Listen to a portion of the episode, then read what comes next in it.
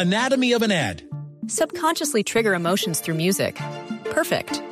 Define an opportunity. Imagine talking to millions of people across the U.S. like I am now. Identify a problem. Creating an audio ad is time consuming. Offer a solution. Utilize cutting edge AI. Imagine creating all that in under 30 seconds. Well, we did to create this ad.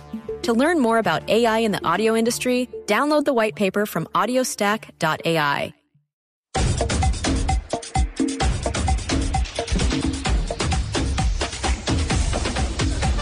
las 2 de la tarde, 2 en punto. Estás en Blue Radio, BlueRadio.com. Iniciamos Blog Deportivo. Selección de Brasil, al parecer ya tiene nuevo técnico. Hola Juanpa, feliz tarde. ¿Qué más, Richie? ¿Bien? Todo bien. Bueno, eh, es la noticia de impacto en el mundo. En Desde el mundo. anoche arrancó por todo lado todos los eh, portales deportivos con la foto de Carleto Ancelotti diciendo que va a arrancar en la Copa América el 2024. Pero eh, la, la pregunta es, eh, ¿cómo eh, se concreta un secreto a voces? Porque llevábamos muchos meses de coqueteos, que Carleto sí, que Carleto no, que Ancelotti va, que Ancelotti no va. Al final, Mari, ¿cuál es la verdad? ¿Por qué revienta finalmente eh, la, la bomba de que Carlo Ancelotti, que lo ha ganado todo en el mundo y lo vamos a contar más adelante, el por qué quizás para él particularmente es un reto gigante venir a dirigir, como lo dijo Guardiola alguna vez, quizás la eliminatoria más exigente del mundo. La más exigente y tal vez eh, la presión que tendrá eh, enfrentando este Mundial 2026 sería lo más eh, exigente que él enfrentaría sin ninguna duda, ah, creo que por encima de haber ganado una Champions con el Real Madrid. Pero oficialmente nunca nadie, ha nunca nadie ha dicho está. Incluso no se puede decir oficialmente está por temas contractuales. Él no puede firmar un contrato antes de los seis meses que se vence el contrato con el Real Madrid. Es decir, solamente CBF puede decir está firmado a partir de enero del próximo año, porque su contrato vence en junio del siguiente año. Pero hubo un anuncio del presidente de la CBF. Exactamente. Es que, a ver, yo creo que viene la eliminatoria Castel, se nos acerca y queda claro que se está armando, eh, ya lo analizaremos, pero se está armando eh, una Brasil potente desde todos los frentes. No quieren perder detalle camino a la clasificación al Mundial del 2026. Pero además, Ricardo, buenas tardes para todos. Yo creo que están, es tal para cual. Usted sabe que en esas cosas a veces en la vida se encuentran, eh, eh, eh, o sea, lo, encajan perfectamente para, para el pentacampeón del mundo, el pentacampeón como técnico. Pentacampeón me refiero a que ha sido campeón en las cinco más importantes ligas de Europa. Ajá. O sea, no podría ser de otra manera que Brasil tuviera un entrenador que no fuera brasileño, que no tuviera las charreteras, la alcurnia, los pergaminos, la- la- el, el éxito este, como Ancelotti. O sea, no, no, no podría ser otro técnico eh, que, que no tuviera esos pergaminos. Entonces, bueno, se encuentran, no sé, le- le- eh, el, el hambre con las ganas de comer. Eh, y entonces, eh, así que... Ya me dio hambre. Ahora, Se le salió la amarela. dejo Es raro. Dicho, dicho, dicho lo anterior, eh, Ricardo, no dejo de, no digo de extrañarme porque el mundo ha cambiado en todo, ¿verdad? El mundo, el mundo cambia todo, todo, y el fútbol también, y las preferencias y todo. Eh, y uno tiene que tener la, mente abierta pa- para aceptar todos los cambios porque No me podría imaginar hace 20 años que un técnico italiano dirija a la selección de Brasil. O sea, es, es, es casi que como la eh, paradoja más importante de los últimos tiempos El en el fútbol. Ajá. Claro, por, por cómo, cómo se le ocurre a alguien pensar hace 30 años, por ejemplo, que un oh, defensor del, del, del, del catenaccio italiano iba a ser el director técnico del Yogo Bonito de Brasil. Bueno, el mundo ha cambiado. Sí, el, el mundo, mundo. el mundo ha cambiado. Sin duda, decía que el profesor de mente abierta. Ah, Lo dijo. Sí, sí, lo dijo, lo Lo dijo. Que el fútbol sí. Sí, la mente, la mente tiene que ser como los paracaídas. Solo sirven si se abre. Ah, bueno. Anótela por ahí, Tibaquira. Estoy totalmente de acuerdo con profesor. Ah, Lucho, lo sacudió esa frase, Lucho. Claro, solo dice si se abre. Sí. Es muy bueno. 205, ¿cómo fue el anuncio y cuál es el anuncio? El anuncio es el siguiente, mira, ya se aquí incluso en Blog Deportivo lo habíamos dicho que eh, que eso fue más o menos hace unos un mes y medio, dos meses, que dijimos, ojo, la CBF está incluso pensando en esperar a Ancelotti que vence su contrato con el Real Madrid. Pues, ¿cómo así? ¿Brasil va a un año más?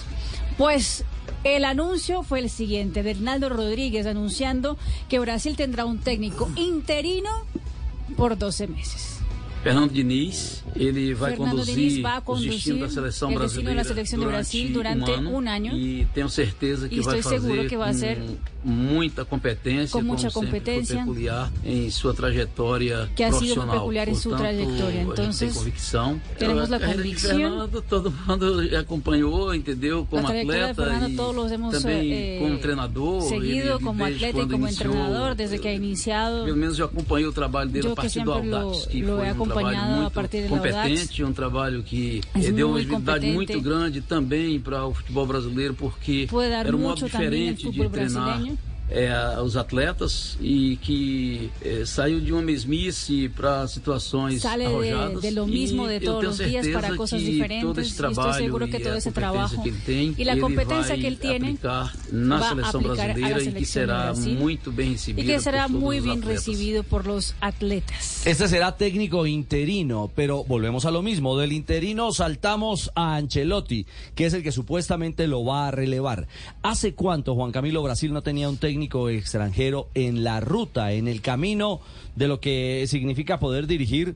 eh, a una selección, es que es inusual, Mari. El brasilero dirige a brasilero. Eh, esa parece una Siempre consigna sido eterna. ¿Mm? Nunca se ha pensado en un técnico extranjero para la dirigir la selección de Brasil, jamás. Fue Filpo, ¿no? Núñez, un argentino. Filpo Núñez, en el eh, 65. ah, Sí, señor, el último. Sí, sí, Filpo exacto. Núñez. El único. Y según esto, solo dirigió un partido. Y esa historia, Castel, a ver si usted me ayuda, porque usted es la, la Biblia de, de- de esta mesa. Ojo, no estoy queriendo decir nada. Pero con la- esto. con el Antiguo Testamento. La, la Biblia por lo antiguo. Por el Antiguo Testamento. Sí.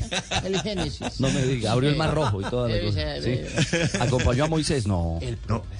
no me diga. Eh, No me diga. Él iba en el arca de Noé, Él iba en el arco. pero sin pareja. Profe, eh, cuenta, cuentan eh, que Filpo era técnico con, con trayectoria en Brasil y que estaba eh, en un gran momento con el Palmeiras y que de pronto apareció un partido amistoso con Uruguay y le dijeron tenga la camiseta de Brasil, vistieron al Palmeiras de Brasil.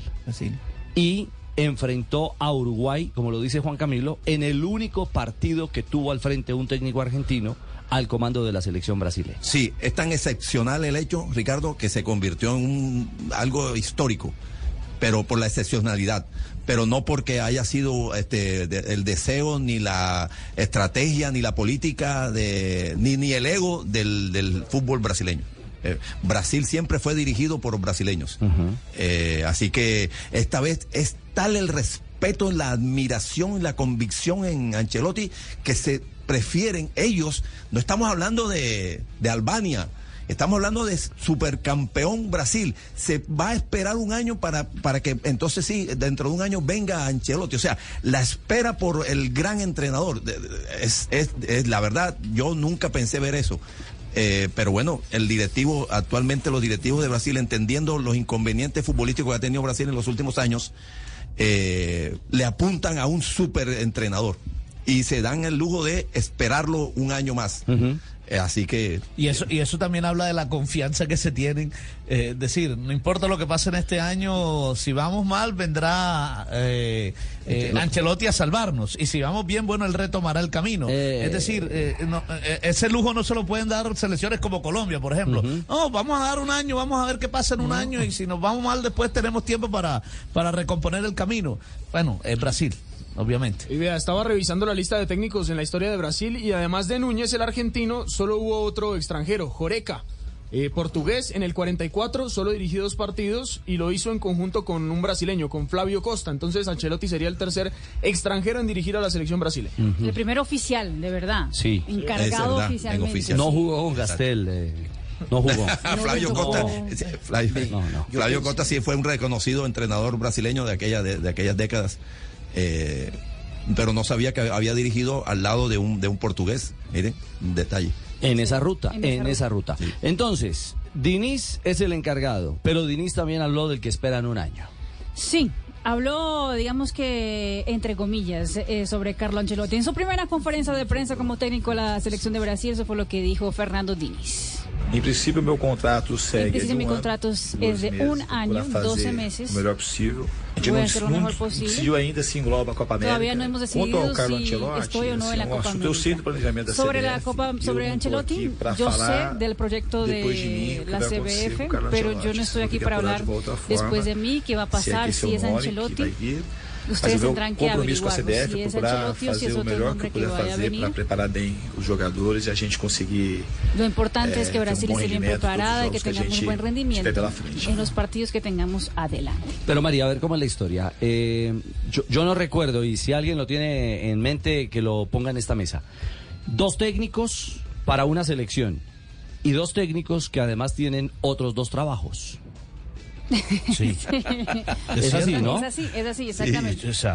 Es una obsesión tan grande la de la CBF con Ancelotti, yo creo que hasta una obsesión personal de- del, del, del presidente Naldo Rodríguez, que ha hecho de todo para poder convencer a Ancelotti de entrenar a la selección de Brasil. Y Ancelotti, yo, creería yo, que también quiere el reto de entrenar a la selección de Brasil. expliquémoselo a los oyentes. Eh, dos técnicos, Ancelotti y Diniz. Sí. Ancelotti, Real Madrid, tiene contrato por un año con el Real Madrid. Y lo están esperando con el farolito dentro de un año para que se ponga la verde amarela. Exactamente. Listo. Y Diniz. Diniz, técnico del Fluminense de Brasil, que es uno de los equipos que mejor juega a la pelota actualmente en el fútbol brasileño. Y no va a dejar ese cargo. Y, no va- y eso es lo que más impacto ha causado. Porque hay muchas polémicas y controversias en todo este tema. Primero, Brasil hace bien o no hace bien esperando 12 meses para esperar para poner a un técnico de verdad encargado. Que empiece a trabajar pensando en no solo Copa América eliminatoria, pero también pensando en Copa del Mundo, que es la gran obsesión de todos los brasileños. Primero. Segundo, Fernando Diniz es un buen técnico, incluso fue uno de los nombres que estaban sobre la mesa para ser técnicos, técnico de la selección de Brasil. Merece ser interino de la selección de Brasil, dos. Y si va a poner un interino, va a poner un interino que en ese momento tiene que ver con el fútbol brasileño. Ujú. Que o no sea, va a si- dejar si, su llama, cargo. si llama a tres de Fluminense, le van a caer con todo. Le van a caer con todo. O sí o no. Seguramente. Te voy a decir, si llama, por ejemplo, a, mm, después de enfrentar a Colombia, la selección de Brasil se, eh, va a... El eh, partido es el 16 y creo que el 17 hay fecha del brasilero que va a parar en los eh, días de eliminatoria, pero el día siguiente hay fecha 16 de, de noviembre. 16 de Y noviembre. el 17 hay fecha de Brasileirão. El Fluminense se enfrenta en Clásico Carioca al Flamengo.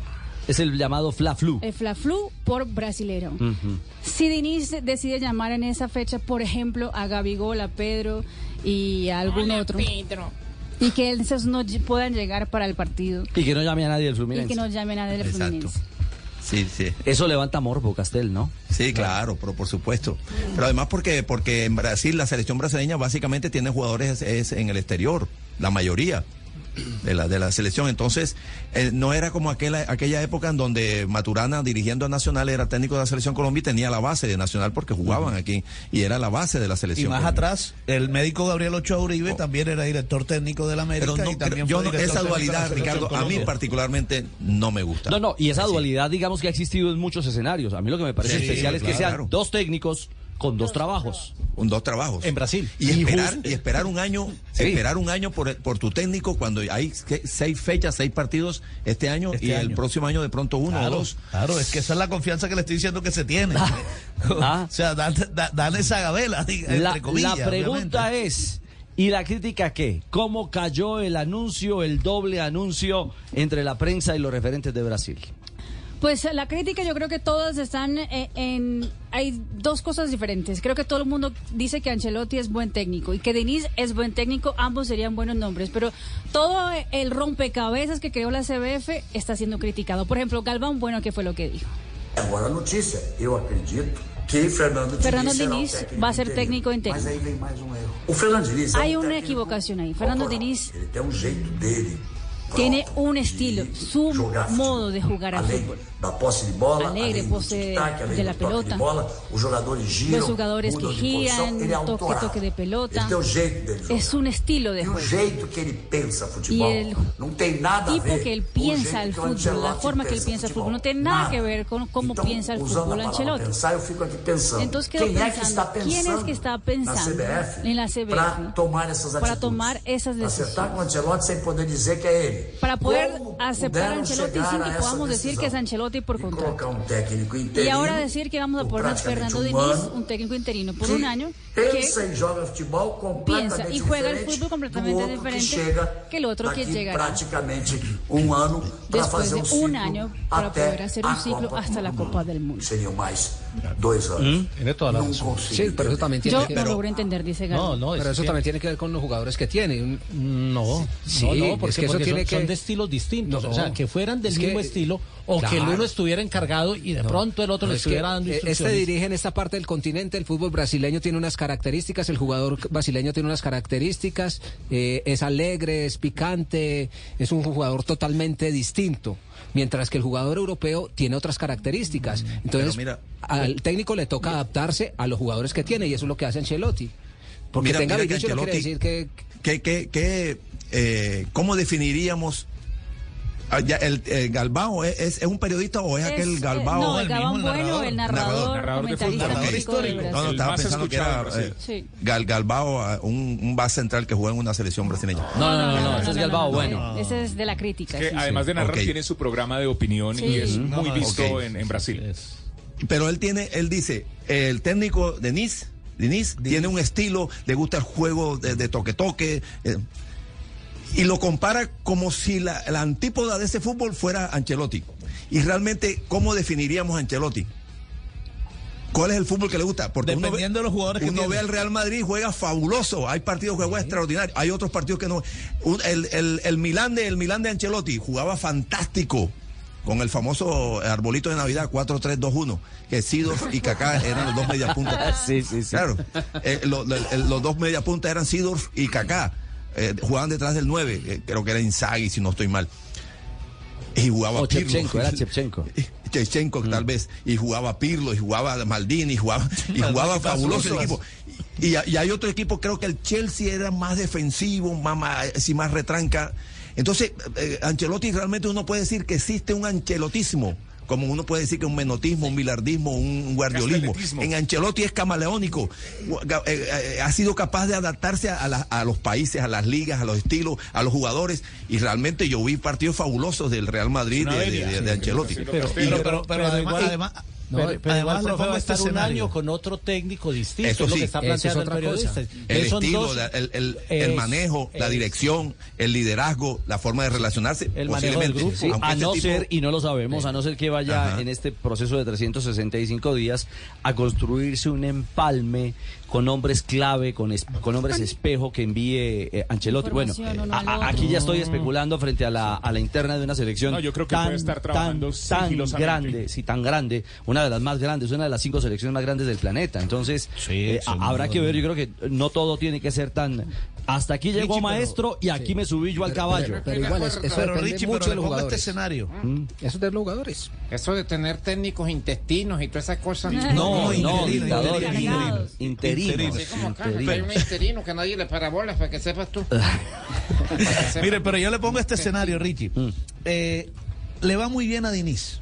Hace unas eliminatorias, es- este año de eliminatorias fascinante, eh, jugando bonito, eh, digamos que enamorando a Brasil. Llega la Copa América de Estados Ujú. Unidos Mm. y llega Ancelotti. Y por esas cosas de la vida Ancelotti no le va mal, no es campeón y no ganar la Copa América.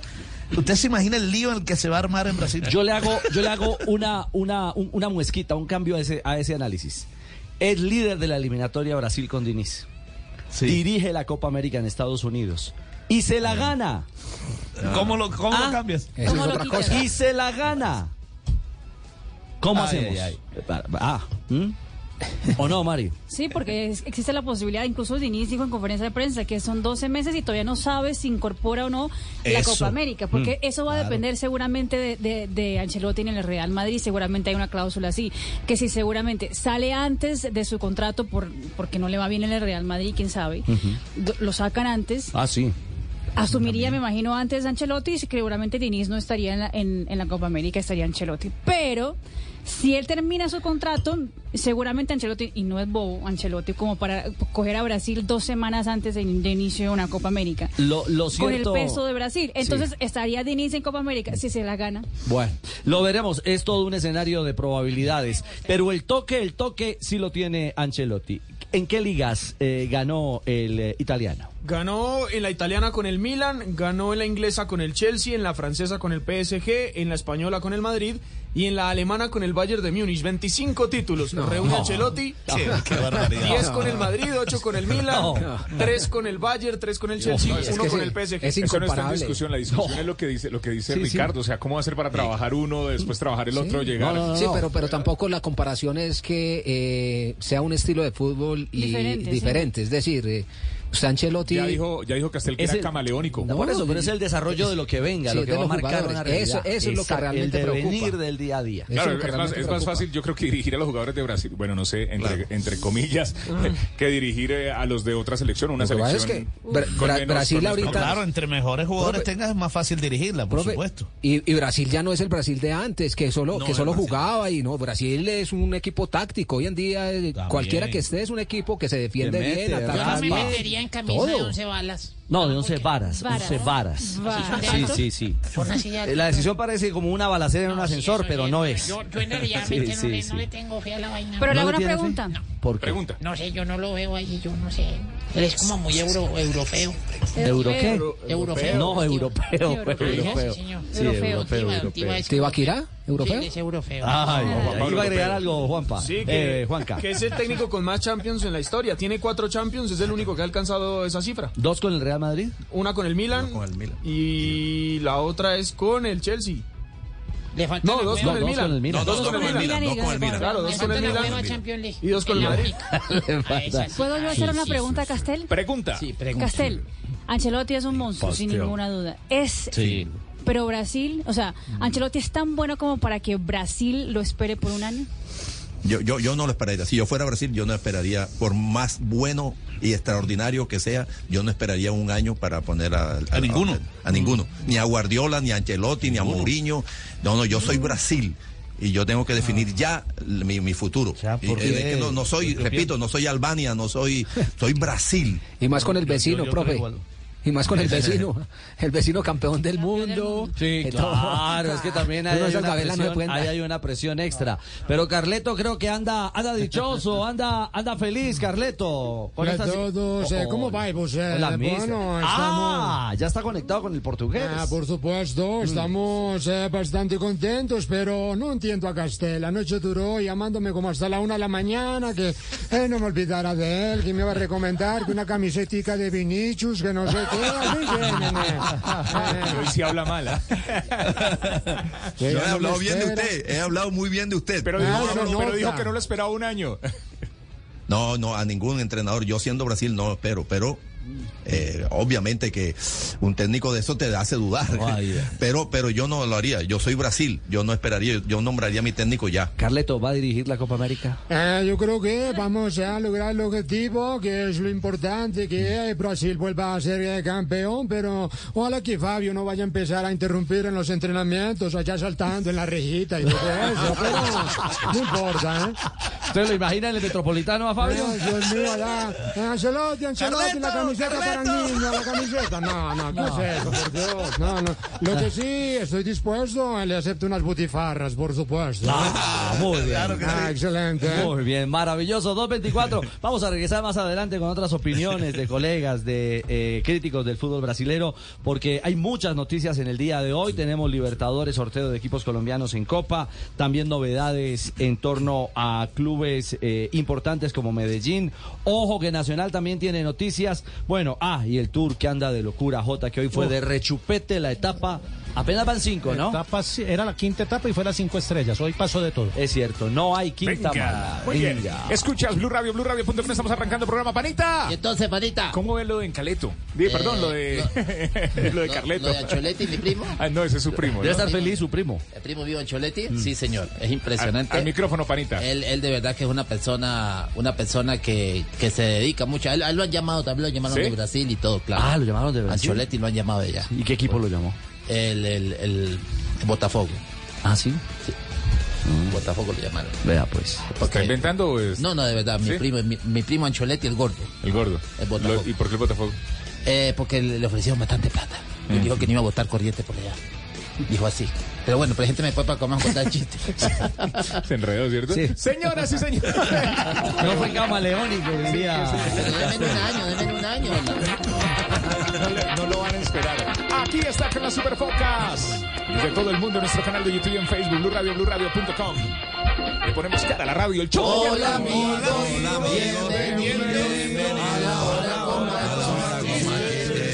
Don Richie, ¿qué sale del cruce de un burro y una coneja? Uy, uy, uy. ¿Cómo?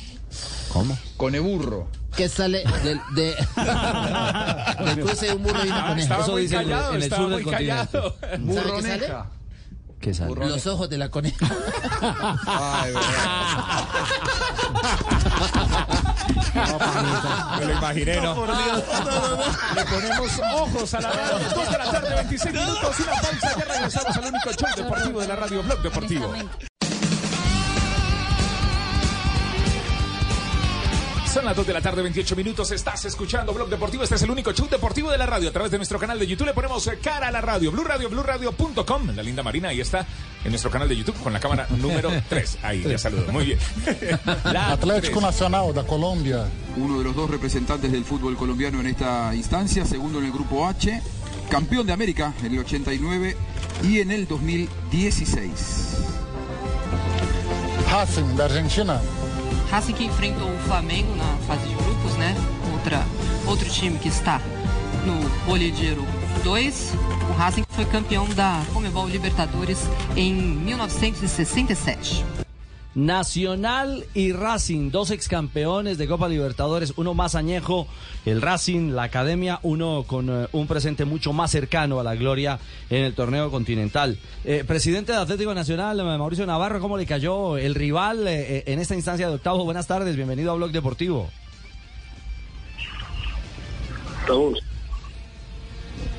Presidente, señor, no, ¿nos oye, nos oye? Sí, ahora sí, ahora sí. Ah, perfecto, eso, eso, agarre la antena y no la suelte, no la suelte. A ver. ¿Está en movimiento, Presi?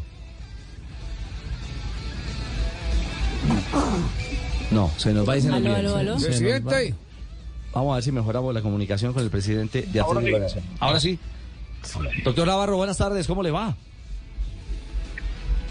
Ricardo. Señor. Bueno. Le, le tocó la misma. Vamos, vamos a intentar mejorar la comunicación para hablar con le tocó la el misma llave nacional Sí. de los octavos de final de la Copa Libertadores del 89. Acuérdese que en el 89 enfrentó a Racing en octavos de final. Estás de caballero. Claro, no, estoy, estoy poniéndole un poquito. Eso fue, eso fue en el Son datos, 89.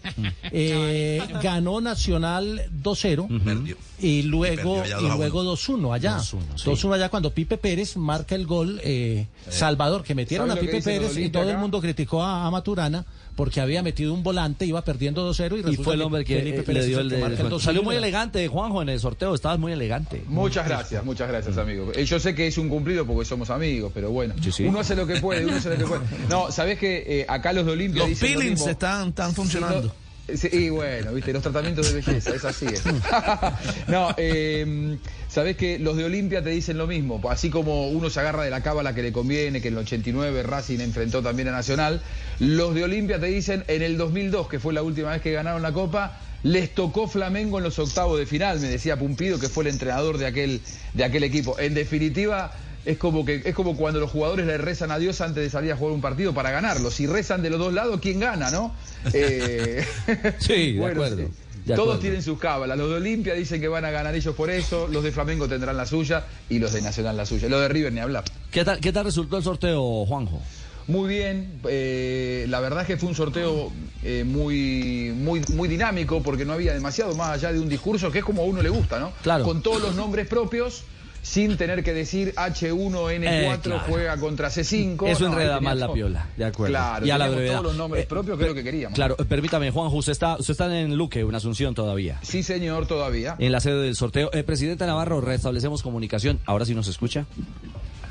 Perfecto, lo escucho Ricardo Ah, y a Juan José también. Ah, no, estamos nítidos. está volando, es decir, sí. está, sí. está como quiere estar el Nacional contra Racing en, en octavos, presidente. Full HD.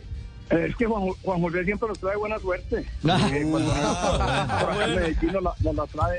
Mentiras, eso de buena suerte es muy relativo porque vea, eh, en el 2018 los hinchas nuestros y nosotros inclusive casi que nos frotábamos las manos cuando el cuando el rival era Tucumán y- y caímos ante Tucumán. O sea, eso ya en octavos no hay rival fácil, todos son respetables y todos son equipos eh, que tranquilamente uno le puede ganar a cualquier otro. Bueno, eh, pensando en, en Copa, eh, ¿cómo está la salud del equipo? Pensando en Libertadores y en este y en este reto gigante.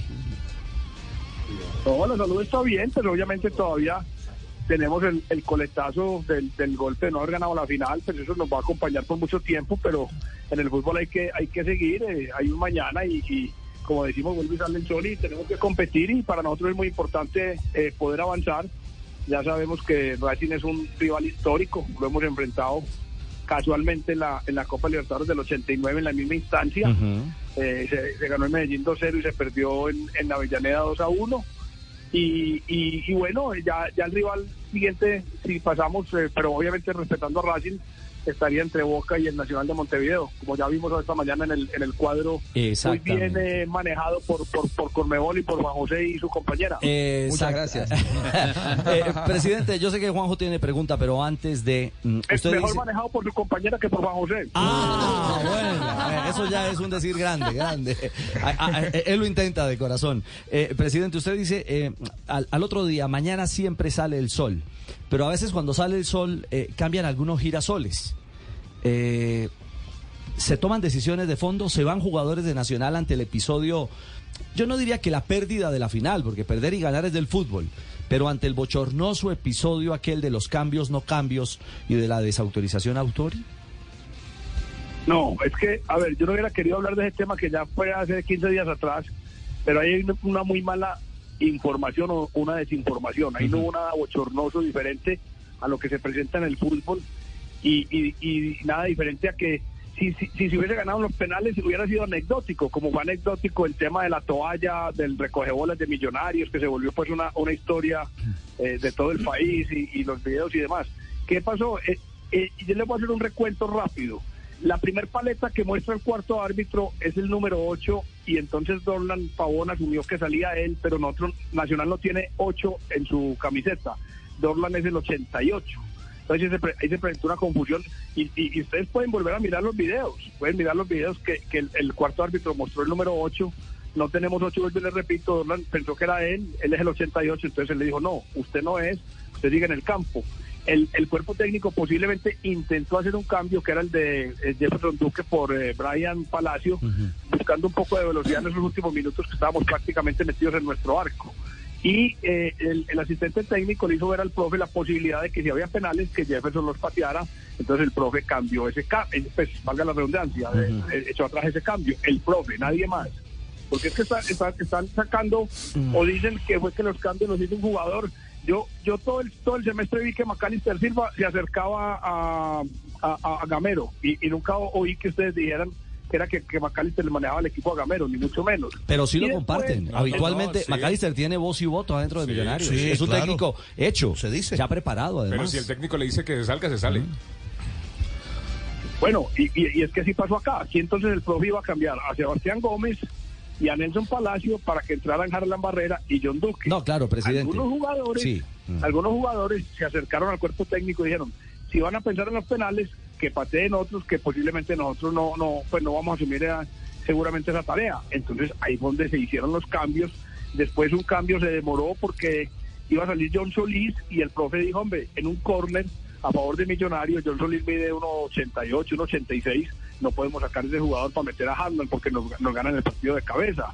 Eh, iban a salir dos, posibles dos centrales que no pateaban penales, entonces en ese último minuto usted no puede cambiar dos centrales. Entonces ahí, ahí, ahí empezó a haber una confusión entre los que entraban y salían, obviamente ganando unos minutos, pero no hubo ninguna desautorización. Ya lo otro es, es fábula y novela, pues que el equipo perdedor siempre tendrá que soportar eso, pues porque porque porque el que pierde pues si- siempre siempre pierde cierto pero pero ahí no hubo ninguna desautorización ni nadie hizo los cambios.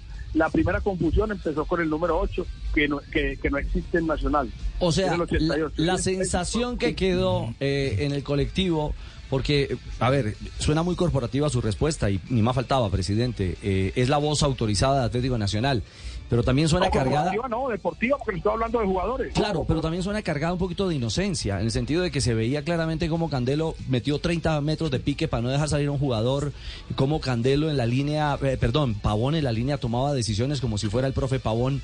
Es decir, que- queda ese sabor. Bueno, ustedes dicen, eso, eso, eso no es así. Ustedes dicen, eso no fue así.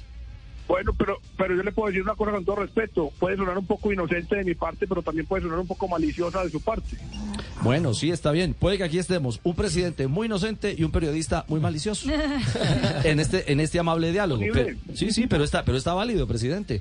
Era una realidad que eh, no, no queríamos eh, excluir esa pregunta porque como periodistas teníamos que hacerla en un momento determinado. No habíamos podido No, yo con usted, sabía, yo sabía que yo sabía que así estuvieran 15 días de incógnito. Que esa, que esa venía. Le voy a decir esa una venía. cosa, así fuera un año. Esta pregunta la teníamos que hacer. Oiga, presidente, pero lo que no es fábula es lo del estadio. ¿Hay Atanasio para ese partido ante Racing o eso está embolatado?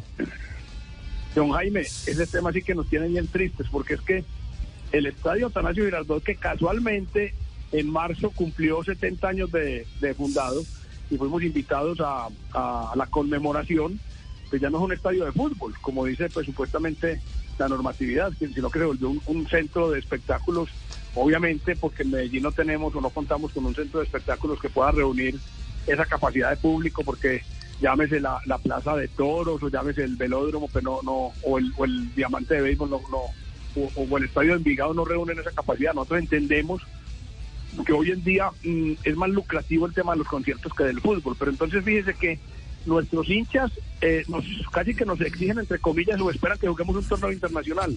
Y qué, qué tristeza tener que decir que de cuatro partidos de Copa Libertadores que vamos a, inicialmente tenemos programados los tres de fase de grupos y el que tenemos fijo que es el de octavos dos de ellos se van a tener que jugar fuera de Medellín. O sea y Nacional de una manera altruista y pensando en su hinchada a los abonados les compensó el partido, que entre otras cosas era una fuerza mayor, porque el partido de Melgar, que no se jugó en el Atanasio Girardot, sino en Barranquilla, se podía considerar un, un caso de fuerza mayor, y Nacional decidió que a los abonados se les reemplazaba ese partido de Melgar por el partido de octavos, en este caso ya contra Racing. Pero, y nosotros, y seguimos con la misma palabra, pero entonces, ¿qué, ¿cómo le decimos nosotros a nuestra hinchada? Eh, los abonados tienen la entrada gratis a ese partido, pero tienen que desplazarse o a Barranquilla o a Pereira para ver el partido. Eso es, eso es muy triste. O sea que el Eh, plan B es Barranquilla o Pereira, digo más. ¿Ah? Se- se- entonces eh, interpretamos que es Barranquilla o Pereira el plan B para, para si no hay Atanasio.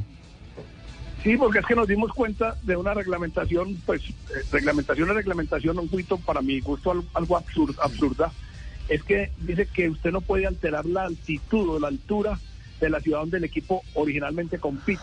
Habíamos pensado que Bogotá era una muy buena plaza, primero porque estamos seguros que llenamos el estadio en Bogotá. Y segundo porque, pues hombre, si nosotros sufrimos con la altura, los equipos del sur pueden sufrir más. Claro. Pero, pero la reglamentación dice que no podemos variar la altura, pero sí permiten que uno baje al nivel del mar. O sea, si yo juego en Medellín a 1600, no puedo llevar un equipo rival a Bogotá a 2600, pero si juego en Medellín a 1600, sí puedo ir a jugar a, a- a Barranquilla o a Honda o a Barranca Bermeja si el estadio lo permite. Esa es la reglamentación, entonces nos reduce a dos plazas básicamente, porque tampoco se podría Manizales. Entonces las dos plazas a estudiar, no hemos definido aún, serían o, o Pereira o Barranquilla. O sea, presidente, eh, para ir poniendo cosas en contexto, Atlético Nacional Racing por octavos de final de la Libertadores, 2 de agosto, o en el Metropolitano de Barranquilla o en el Hernán Ramírez Villegas de Pereira. Obviamente quiero ser claro, no hemos todavía tenido eh, contacto con las autoridades de Barranquilla, que también nos trataron y nos abrieron sus puertas, el alcalde mismo. Recuerdo que hasta, hasta, una, Blog. hasta una charla le hizo al, al, al burgomaestre nuestro acá de Medellín, de que el Dios nos, nos volvía a abrir las puertas y demás. Primero tenemos que hablar con ellos y Claro. que ellos nos abran las puertas y, y nos, y nos inviten, ¿cierto? Pero esa es la intención de Nacional. las ¿Ah? Pero es así. ¿m? Acá Esa están sería. las puertas abiertas, presidente. ¿Qué dice Fabio? En Sí, no, no, Barranquilla. Acá tiene las puertas abiertas. esto, esto. ¿Desde dónde me dice? Barranquilla. Barranquilla tiene la No, puerta Fabio está abierta, feliz. parece, claro. Ah, bueno, muchas muchas gracias. Nosotros quisiéramos que ciudades como Pereira y Barranquilla, que siempre nos, nos, han, nos han abierto las puertas, eh, siempre han abierto las puertas, pero vuelvan a decir que están eh, eh, con la disposición de, re- de tenernos, de invitarnos. Y, y yo estoy casi seguro que si no se puede en Medellín, todavía albergamos una pequeña, pequeña esperanza. Eh, Barranquilla y Pereira son las dos ciudades eh, opcionadas o catalogadas o que nosotros. ¿Por qué Barranquilla? Pues hombre, es el estadio de la Selección Colombia, es una buena grama, los jugadores se sienten cómodos jugando en Barranquilla. Sabemos que hay una humedad, pero que una humedad que muchas veces puede afectar más a los equipos del sur que a Nacional. ¿Y por qué Pereira? Pensando en una ciudad que nos ha abierto las plazas, que es relativamente cercana, que podrían acompañarnos más nuestros, ¿cierto? Pero entonces ahora, ahora Claro. decirle a nuestra hinchada que le vamos a dar la boleta eh, a los abonados gratuita, eh, reemplazando a la de Melgar, es una tristeza saber que, que, que, pues, muchos no podrán desplazarse porque el desplazamiento y el alojamiento tienen un costo. Es más, les doy una noticia, ya habíamos hecho gestión con la Federación Colombiana de Fútbol para que la Copa Libertadores se jugara el Grupo Atlético Nacional en la ciudad de Medellín. Eh, ya habíamos hecho gestión con Ramón Yazulú. La femenina, la femenina. La, la, la, la- la Libertadores. Sí, la Libertadores La femenina, correcto, femenina. correcto, correcto. Sí, muy importante la aclaración, para Sí. oyente, muy importante. y, y inclusive la alcaldía del año pasado había mostrado el interés de que se jugara la, la- la Copa Libertadores de Medellín. Ya estábamos haciendo la gestión a través de, de- de alcaldía y de, y de federación para que así se hiciera, pero pero pero pues, de 19, 17 o 12 conciertos, pues son, son, son muy difíciles de manejar para nosotros. Inclusive eh, el tema de los abonos se va a ver afectado también porque ¿qué hacemos nosotros si, si vendemos los mismos abonos que vendimos este semestre o algo inferior o ligeramente por encima? Y, y si tenemos que ir a jugar X cantidad de partidos a Envigado, Claro. pues no, no caben sino creo que cerca de 9 mil personas. Entonces, Presidente. Yo, o sea, yo creo que llegó el momento de ponernos la camiseta, ya que somos taristas de Nacional, pues llegó el momento de... Presidente, eh, le tengo una noticia que no le va a Sí, gustar. pero no, lo- no lo podemos hacer para el 2 de agosto, ya no hay tiempo. No, pero eh, presidente, mire, Sí, hay, sí. hay una noticia que no le va a gustar. La plaza de Pereira no la va a poder utilizar. No, porque Pereira está programado como local en, en, en Ah, fase- en fase- esa misma semana. No ha salido local. la programación de, de fecha y hora, pero es esa semana. O sea, tendría dos Sí, partidos pero de eso Copa. sería manejable, eso sería manejable Sí. porque porque si uno, si uno le dice a la Conmebol que la plaza es Pereira, pues podría jugar Pereira el, el 1 y Nacional el 2, o Pereira Sí. el 2 y Nacional el 3. Eso es manejable porque es la misma publicidad, es el mismo Como el estadio. Campín la final Pero- un día y la final femenina Sí. el otro. Bueno, eh, eso Juanjo no tendría ninguna contravía en un momento determinado. No ¿O es sí? tanta la misma publicidad porque Pereira juega. No, está bien, no, no, lo- los dos son Copa, perdón, los dos son Copa Libertadores, es misma publicidad. Lo único que habría que arreglar reglamentariamente con, con Colmebol es que Colmebol para los partidos pide el estadio 48 horas antes justamente para prepararlo. Como son dos competencias, dos partidos de la misma competencia, me parece que alternando un día y el otro no habría problema, salvo que, que la grama no esté en condiciones, me parece que no habría problema. Juan- Bueno. Juanjo, ya, Juanjo ya nos iba a tirar a Pereira para la Sudamericana. Lo confundí porque justo estaba revisando que, que el DIM juega contra, contra San San, Lorenzo, Lorenzo. presidente. Eh, De hecho, creo que la semana que viene voy a andar por Medellín porque creo que voy a transmitir ese partido en el Atanasio Girardot. Vas a estar Así que si nervioso, usted, si usted me nervioso. invita a una, una cena, yo no me quejo. ¿eh? No, ya empezó, ya Medellín, Medellín aparentemente no tiene el mismo problema porque juega la otra semana. Claro. Pero si Medellín pasa, enfrentaría a Sao Paulo y no sé Y si de pronto bien. ahí coincida con las fechas de concierto. Ahí también estaría complicado el tema del concierto. Presidente, desde Uruguay toma fuerza el nombre de Maxi Cantera, que pertenece al Deportivo Maldonado y que estaría en el radar de Atlético Nacional. Tenemos cerca de 60 centros delanteros en el radar y cerca de 30 volantes ofensivos en el radar. Está igual que Queiroz. Claro, entonces ahora es un tema de representantes, entonces hay que tirar nombres y, y lo uno y lo otro, pero no hemos definido absolutamente nada. Profe, eh, presidente, decir profe. Presidente, eh, hablando y en serio, es una locura que Atlético Nacional, siendo un equipo grande, de una organización grande, tuviera su propio estadio. O sea, ¿no está en planes? Pues es que, no, no lo han... En este, en este momento lo que estamos tratando es de superar las dificultades económicas y pensar en un estadio Ah, no. a futuro eh, se tendría que hacer por medio de una APP. El problema es que, eh, si ustedes conocen Medellín, nos estamos quedando sin sitios para construir estadios. Ya uno dice que un estadio en, en, en Río Negro, en Guarne, eh, vea que el Deportivo Cali lo tiene en Palmira y no es tan fácil. Entonces, yo creo que el Internacional en este momento debe preferir tener un equipo competitivo si sea jugando en el Atanasio que no un estadio con un equipo que de pronto no lo sea tan competitivo. Buena ecuación, tiene toda la razón. Presidente, eh, una inquietud. eh, a- apartados del tema final, final de liga me refiero. eh, el tema que ha tomado tanta fuerza de que Harlan quiere rescindir o pretende rescindir su contrato Es- que aún tiene dos años y que quizás Candelo también se va de Nacional, eh, ¿eso tiene algún fondo? Año y medio le resta a Harlan, pero es que eh, el, el deseo de Harlan y su representante es muy normal.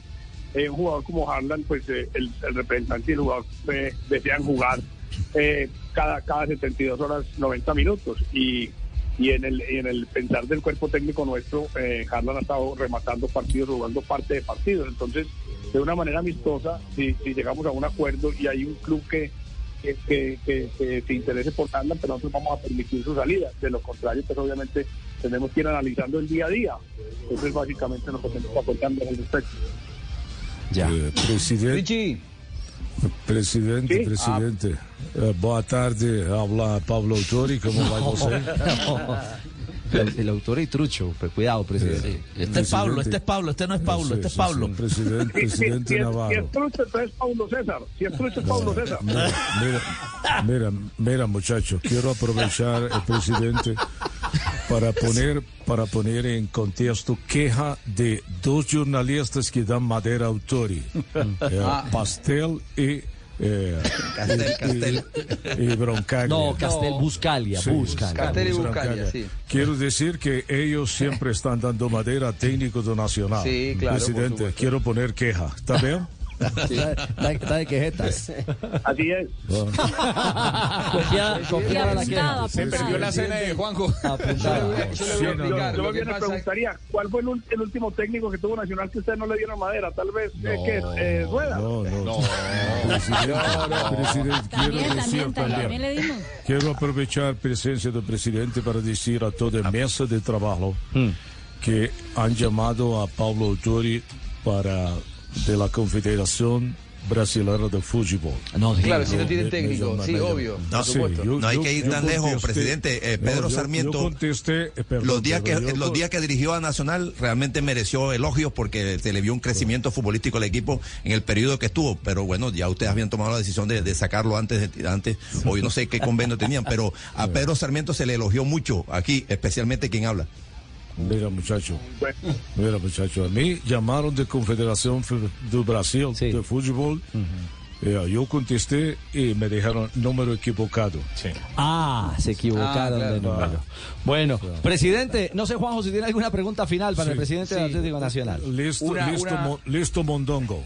¿Está ¿Listo? Mondongo? Pre- presidente, tengo do- dos cortitas. Una, recién hablaban de la cantidad de centrodelanteros que, que han sido ofrecidos a Nacional. Es lógico porque Nacional es un equipo grande y, y cualquier jugador del continente querría jugar allí. Ahora, es una realidad que hoy el presupuesto de los brasileños está muy por encima del resto y los brasileños generalmente para el segundo semestre, cuando arrancan los octavos de final de la Copa Libertadores, hacen grandes inversiones en el equipo para transformarse en protagonistas, en, candidatos a ganar la Libertadores, porque hay mucho premio económico. Es la idea de Nacional, más allá de los nombres, si buscan un 9, un marcador central o un, un arquero, digo, ¿es la idea de Nacional salir fuerte al mercado en los próximos días o es apenas buscar algún refuerzo pequeño y no, y no demasiado más? No, estamos buscando dos posiciones que ya ustedes saben, el centro delantero, porque Francisco da Costa pues eh, eh, rescindió su contrato y volvió al Bolívar, y un volante que nos que nos junte un poco las líneas, que haga que el juego que ustedes tanto pidieron sea un poco más eh, a- al ADN nacional, más vistoso, más agradable. Yo no sé si Ah, mejor, tan equivocados no estábamos. eh, tener más tener más protagonismo en, el- en los partidos. Entonces, esas son las dos posiciones. Ahora, vamos a, a- a salir al mercado dentro de nuestras posibilidades. El Nacional no tiene forma de traer jugadores de 5 millones de dólares. A- averiguamos por un 9 que nos gustó mucho, eh, que juega en, Brasil y, el pedido fue de 5 millones de dólares. No, no, no hay forma de traerlo, pero dentro de lo que tenemos que tener como ingenio y como recursividad, tenemos que buscar uno o dos jugadores que, que nos suplan digamos, el equipo está muy sólido atrás, eh, arquero, defensa y, línea del medio campo. Nos falta un poco en la generación y en la conclusión, eso lo tenemos claro y eso es lo que estamos tratando de, de buscar para que el equipo sea más competitivo. Bueno.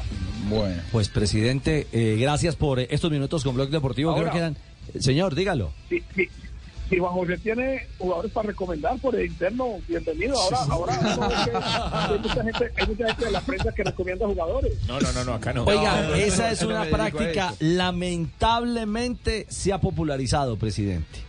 La verdad que lo lamentamos porque se convirtió en una práctica de gente que está vinculada a medios de comunicación, algunos periodistas, otros no periodistas, y que se han dedicado justamente con un micrófono a intentar recomendar eh, jugadores eh, para su propio beneficio. No, Y entonces el club trae uno que no es el recomendado, pero obviamente ya le están dando palos. Exactamente. Terrible. Qué bueno que usted sea el que toque ese tema, porque claramente es una bandera que eh, Sí. hemos criticado abiertamente en este micrófono de, de- de Blue y, y del Gol Caracol, porque es penoso, realmente es penoso que, que estemos llegando a eso y que con un micrófono se quiera presionar a X o Y directivo o a X o Y club para intentar eh, sacar dividendos eh, en beneficio eh, particular, ¿no, presidente? ¿Cómo no? Así es. No, eh, es, es la verdad, pero bueno, eh, eh, esto es el fútbol y usted sabe que el fútbol tiene muchas aristas y, y tiene muchos intereses y obviamente pues eh, tenemos que manejarlos de diferentes maneras. Es cierto, es el bailado del fútbol. Presidente de Navarro, una feliz tarde. Bueno, a usted Ricardo y a todos mis compañeros, Abrazo. espero verlos pronto y siempre que consideren que podemos ser útiles para ustedes, estamos ya a disposición. profe. A ver, papito, te habla, te habla, ¿te acuerdas de mi papito? Te habla Leo, un, abra- boleo. un abrazo, papito. Tenés mi profe, WhatsApp, tenés mi ¿Ese- ese WhatsApp. papito qué, papito? Bien, papito, eh, tenés, tenés mi WhatsApp actualizado, ¿cierto? ¿Dónde va a terminar papito? A donde, donde tú me digas. Chao, presidente Navarro, un abrazo. Bueno, hasta luego. Chao, tarde, presidente del Atlético Nacional a esta hora en Blog Deportivo. Nos, nos van a colgar es a nosotros. Sí, dos de la tarde, 54 Uf, sí. minutos. Hacemos una pausa. Ya regresamos al único show deportivo de la radio. También nos noticias, informamos con un minuto de... También nos informamos con un minuto de noticias en eh, Blue Radio, BlueRadio.com.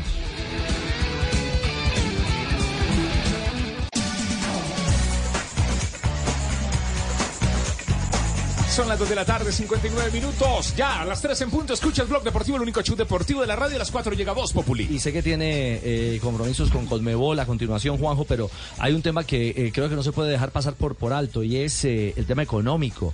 Hoy el presidente de la Conmebol volvió a hablar del tema y sigue siendo muy robusto el escenario para los que compiten en los torneos Conmebol, ¿no? Sí, eh, asciende a en este año un- una cifra récord, el, el reparto en dólares, 301 millones de dólares el reparto económico para los clubes, 98,5% de lo que se genera en cuanto a, a venta de derechos televisivos y, y de derechos comerciales se reinvierte en el fútbol, es decir, vuelve a los clubes.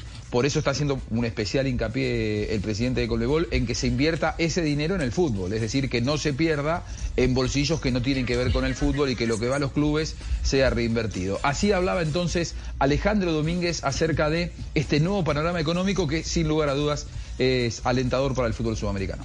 Estamos comenzando una nueva etapa, una nueva era, donde los clubes superarán otro récord más en premios. Los ingresos que reciben los equipos que participan por la Conmebol Libertadores y Conmebol Sudamericana han tenido un crecimiento exponencial. Multiplicamos por cuatro el ingreso para nuestros clubes y asociaciones, llegando a este año alrededor de 301 millones de dólares. Premiamos al mérito deportivo con 300 mil y 100 mil dólares por partido ganado en Libertadores y en Sudamericana. Un claro ejemplo, que es el porcentaje de partidos ganados, saltó al 80% gracias a este nuevo incentivo. Establecimos un incentivo millonario para que nuestras asociaciones premien a sus campeones locales con premios de hasta un millón de dólares. Aumentamos exponencialmente las pantallas que siguen nuestros torneos en todo el mundo, llegando a una audiencia cerca de 200 países. Y recibimos la confianza de las marcas globales más prestigiosas, a las que agradecemos por su apoyo. ¿Y quién gana con estos logros? El fútbol.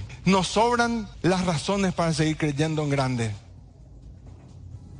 Bueno, ahí estaba Richie. El, el- el panorama económico alentador, sin dudas, eh, porque se está, se está generando a partir sobre todo de la venta de derechos eh, comerciales. Sabes que hoy por hoy las empresas eh, tienen que hacer fila para ser sponsor de Sudamericana y de Libertadores y pensar que hace 10 años nomás la Sudamericana estuvo a punto de darse de baja porque no tenía sponsor. Hoy el panorama es absolutamente diferente y bueno, goza de una muy buena salud económica que en definitiva reporta un crecimiento para los clubes de la región, ¿no? Bueno, es cierto, es eh, eh, la capacidad, el crecimiento eh, y la diversificación en, lo, en el marketing y, en la inversión misma que le permite a los clubes luchar por la gloria, pero también salir a jugar por un billetico, que es un billetico, termina siendo eh, plata muy, muy valiosa. Una inversión. Claro, y sobre todo para países como los nuestros, que el dólar le castiga en un momento determinado. Ahora está a la baja, pero cuando está a la alza, es, es billete que le cae muy bien a las arcas de los clubes. Chao, Juanjo, ¿cuándo regresa a Buenos Aires? En un rato. Te- Voy ahora a una reunión y por la tarde estoy volando para, para Buenos Aires para allá mañana hacer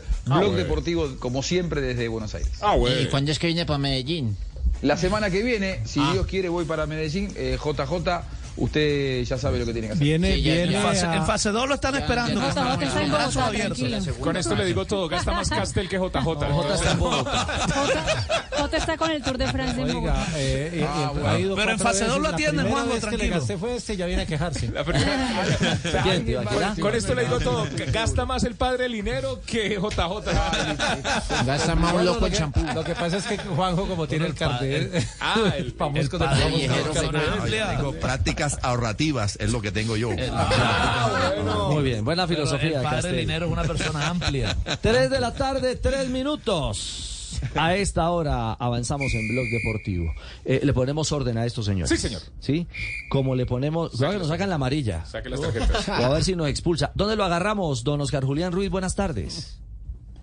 Buenas tardes, don Ricardo. Buenas tardes a todos los oyentes Hola, buenas tardes. de Blue Radio.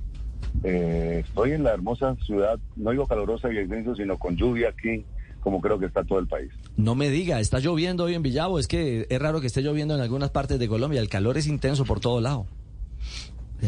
Sí, señor. De ahorita ya que la NASA hizo su fotografía y anunció el fenómeno de la niña, todos los efectos que no solamente nuestro país, sino todo el mundo.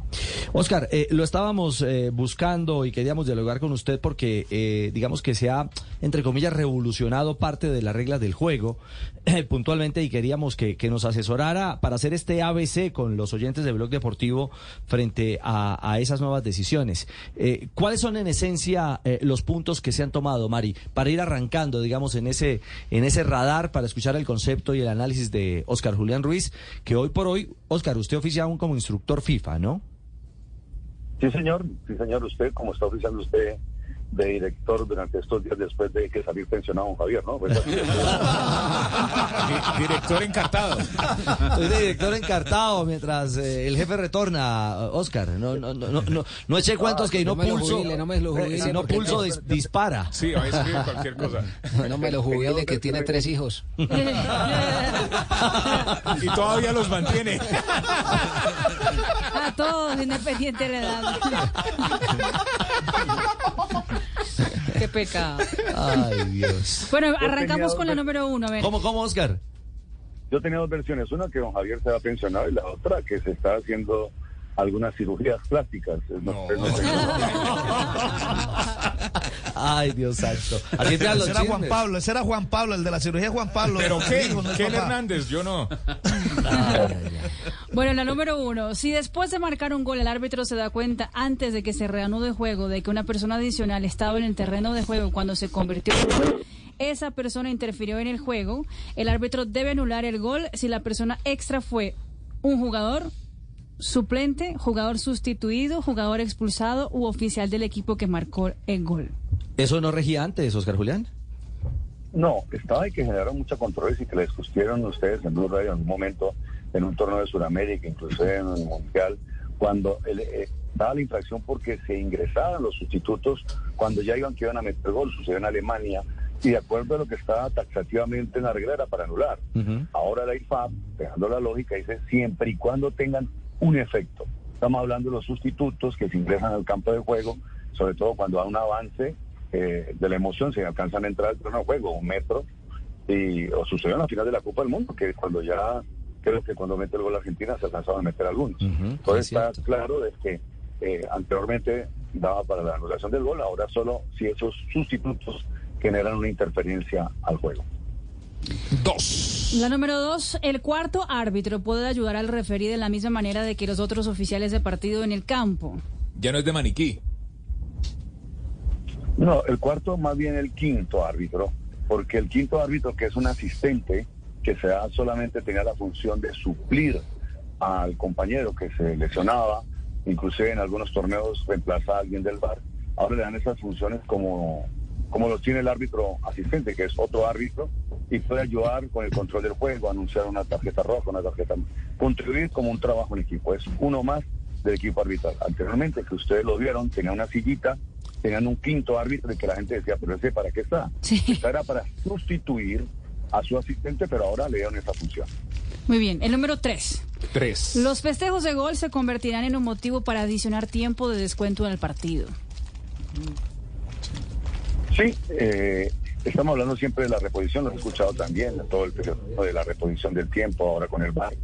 Entonces las exageraciones, a pesar de que la IFA no puede colocar cada momento, dice que cuando se va a perder tiempo, pero ahora ha hecho énfasis en las celebraciones del gol, cuando son exageradas, eh, que van a la, gradería o festejos con coreografías y demás, que en algunos casos, y son exageradas, son causal de amonestación, ahora deben reponer de carácter perentorio el, el tiempo que se ha perdido en las celebraciones de los goles. Cuatro.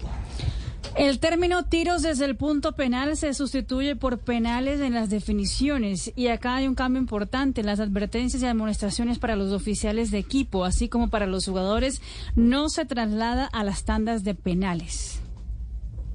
Es decir, si el señor Urrego está amonestado durante el partido, finalizado el partido, finalizado el partido, y van a definirse por, por eh, dos- los 12 pasos, esa tarjeta amarilla ya no cuenta porque ya terminó el partido.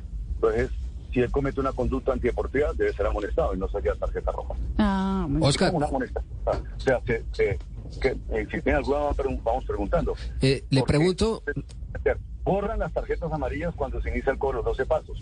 Un jugador, una celebración, o en el caso que el portero haga una conducta antideportiva y merezca una tarjeta amarilla, ya estaba amonestado durante el partido, no merecería la roja. es decir, por ejemplo, cuando el arquero se movía, que se mueve es causante también de que le saquen tarjeta amarilla eh, y quedaría expulsado, si así lo advierte el árbitro. Ahora no. Bueno, la, la- la- la adelantarse en primera instancia no es amarilla ahora, estaba antes. Sí. Ahora tiene que ser reiterativo. En la primera, lo que hay es ahora, que lo incluyen, que ahora Graciela lo va a mostrar, es las, la- las interferencias que puede hacer el, el portero en los cobros de los doble pasos. En el caso vimos a Dibu, que fue y presionó o hace interferencia eh, a- al ejecutante, o que hizo el portero exageradamente, el portero de Nueva Zelanda, creo que fue, o De Australia. Australia. o de Australia ante Australia Perú. Entonces, son, son, son situaciones que están por fuera de- de- del control del juego, de- de- de- del espectáculo del fútbol, del espíritu de la regla. Y además, porque si estoy cobrando un penal o, o- o- o- o estoy diciendo mi, mi, mi cobro, pues estamos dando más beneficios al portero. El, el portero es uno de los jugadores el que más tiene beneficios. Aparte que puede agarrar el balón con la mano, a veces se dan eh, eh, prorrogativas más de las que tiene. Cinco. Oscar, pero, pero, pero, pero, pero un, un tema con respecto a la, a la amarilla. Esa amarilla sí se le anota al jugador, es decir, serviría entonces, serviría, perdón, serviría entonces para que fuera en un torneo, por ejemplo, acumulativa en caso tal de que se, acu- se, se acumule con la otra para suspensiones posteriores. Por ejemplo, un torneo que, que generalmente dos amarillas ya tiene que inhabilitarse para, para jugar una fecha, por ejemplo. Yo me imagino, Fabito, es muy buena pregunta, aunque esto ya compete ese reglamento de competición. Claro. Porque las reglas no regulan eso, pero yo creo que no, no puede ser de que si sacó una amarilla durante el partido y borró y vuelve y le sacan, no le van a sumar dos amarillas. Se Creo la que cobran económicamente. sola- no, sería una, una, una sola tarjeta tirando la lógica. Estoy hablando de algo que no es competencia de- del árbitro, sino el reglamento de competición. Pero contaría como una sola tarjeta amarilla. Por ahora no serviría. Pueden ser dos tarjetas, ¿no? Cinco. Por eso, le, se la- le cobran 12 cuando llegue la, el- la multa, le La multa cobran sí. dos. Doble. Así no la Doble. rebajan. La La platica sí. 5 es una aclara- aclaración. Mira, si el árbitro sanciona un tiro penal Aclaración. por una infracción de un jugador del equipo defensor desafiando a un rival por la pelota, se le debe imponer la misma sanción en cuanto a un intento de jugar al balón. Sí, esto tiene que ver con la, con la regla 12 también, cuando le damos en las faltas tácticas, jugar o disputar, la palabra anterior, cuando estuvimos en la conferencia previo al Campeonato del Mundo con todos ustedes, hablamos de las faltas tácticas de Oxo y de la, y la, y la y de la fa- y del ataque prometedor dentro del área. Ponemos ataque de faltas tácticas dentro del área. Entonces decía que era jugar el que intentaba jugar, ahora también disputar el balón. Sabemos que las excepciones para que el agravante de la tarjeta roja eh, dentro del área, hablamos de la triple sanción hace muchos años, desde que Bauer lo hablaba, cada vez quieren reducir que cuando ocurre un penal, ya hay una sanción grande que es el penal. Entonces cada vez estamos, la IFA ha analizado con los futbolistas, saben que ahora eh, hay un órgano consultor para la IFAP, que no solamente son temas de arbitraje, hay jugadores, técnicos, médicos, que soportan todas estas reglas de juego que se reúnen creo que a finales de, de octubre, noviembre, para que la IFA en marzo tome decisiones. Entonces, eh, volviendo a la, regla, es que el doxo ya lo vimos que cuando es dentro del área hay tentativa de jugar el balón, se hablaba de la regla, es jugar o disputar, que esté en el contexto. ¿Cuál es la excepción? Cuando es roja, cuando sujeta claramente, cuando empuja, agarra, que no quiere, no tiene la intención de disputar el balón. Pero cuando hay intención de disputar o jugar el balón, se eh, disminuye la pena. Es decir, si es oportunidad manifiesta de gol dentro del área, será roja, baja amarilla. Y cuando es amarilla para la, para el jugador, bajaría a nada. Ya. Dentro del área. Dentro del área. Claro, la sanción se mantiene. Si es un penal, es penal. Pero si intentó jugar la pelota, eh, ahí digamos que tiene ese plus de no recibir una amonestación. Exacto. O si es tarjeta roja, sería amarilla. Amarilla. O sea, oye, la que es roja es amarilla, pero estamos hablando de la táctica. Porque si viene el señor Tibaquira, coloco a alguien burdo, me mete una patada a mí. Gracias, yo también te quiero. No, no, hablo burdo para, hablo burdo para el fútbol, ¿no? Claro, sí, Estoy sí. colocando un ejemplo nomás. No Ya lo talentoso que soy. jugar. ¿Ya lo vio jugar? Es como Luis Suárez, muerde el rival. Eh, algo, algo que no está dentro de lo táctico, pues sigue independientemente que haya eh, penal, tiene que ser tarjeta roja. No, no. Que vi algún que alguien en- durante el torneo, un periodista comentó mal el decir de que por más que la patada eh, rebajaba, no, las patadas por la fuerza no tiene excepción, solo las tácticas, que es impedir, ¿no? Impedir un ataque prometedor o una oportunidad manifiesta de gol. Claro. Número Número Seis. Número seis. Seis, seis, seis. Tiene que ver con el fuera de juego. Se considera que un jugador en posición de fuera de juego no ha sacado ventaja de dicha posición cuando reciba el balón de un adversario que juega voluntariamente la pelota, incluida la mano voluntaria, a menos que se trate de una salvada por parte del adversario. Sí, eso lo vimos también con ustedes, lo adelantamos, porque fue una circular que se emitió en el mes de julio, ustedes la tuvieron, Cero Rego la recibió para distribuirla en lo del fuera de lugar, que se diferenciaba entre desvío y acción deliberada. ¿De acuerdo? Lo vimos allá en, en- en- Caracol, pero ahora era una circular, ahora lo incluyeron en la regla, ustedes todos estuvieron, cuando es deliberado y cuando es una salvada o un desvío. Y deliberado es cuando el jugador tiene control de su cuerpo, tiempo y espacio, no hay velocidad del balón y juega deliberadamente el balón. No todas las veces que el jugador toque, porque uno a nivel de portero dice, la habilitó porque tocó el jugador, no. No. Tiene que ser claramente el control y jugarle al adversario que tuvo tiempo y espacio, no la famosa descachada, pero si el jugador hace un mal gesto técnico, va con tiempo, espacio, la pelota viene eh, no en alta velocidad, sabe la dirección del balón y juega, estaría habilitando al adversario que se encuentra en posición de fuera de juego. Siete. La 7. Aclaración de que el arquero no debe comportarse de manera que no muestre respeto por el juego y el oponente en los penales, es decir, distrayendo injustamente al pateador. Lady U. Sí, ese, ese yo creo que ustedes lo pidieron, lo discutieron durante la Copa del Mundo, lo, lo discutieron durante la Copa América, que el cobro contra... Jerry. en- en- Que te como. sí, contra- Que te como, que te como. Precisamente, precisamente Oquita le iba a preguntar eso de la, del, de la, Ley reglamento. Esa la llaman ahora la, la ley Jerry. La ley Jerry y la ley Dibu. Mm. Los mejores amigos ahora. Como Tony Jerry. Jerry me Dibu. puede, me puede, como decía Michael Jackson, ¿me puede aclarar? No. Este, sí, está correcto lo que dice el señor Jerry Mina, que están, eh, después de esta situación, a los porteros, pues el árbitro debe tomar las acciones correspondientes para eh, prevenir todo aquello de distraer el momento de realizar el, el- el cobro del penal, ¿no? Las exageraciones. Pero sigue permitiéndose el movimiento táctico. No puede quedarse ahí o mover las manos. Está permitido. Muy bien, nos quedan dos más de Claro. las eh, modificaciones hechas por la International Board. Ocho. El uso de VAR durante un partido implica los siguientes arreglos prácticos. El VAR ve el partido en la sala de operaciones de video, asistido por uno o más VAR asistentes y un operador de repetición.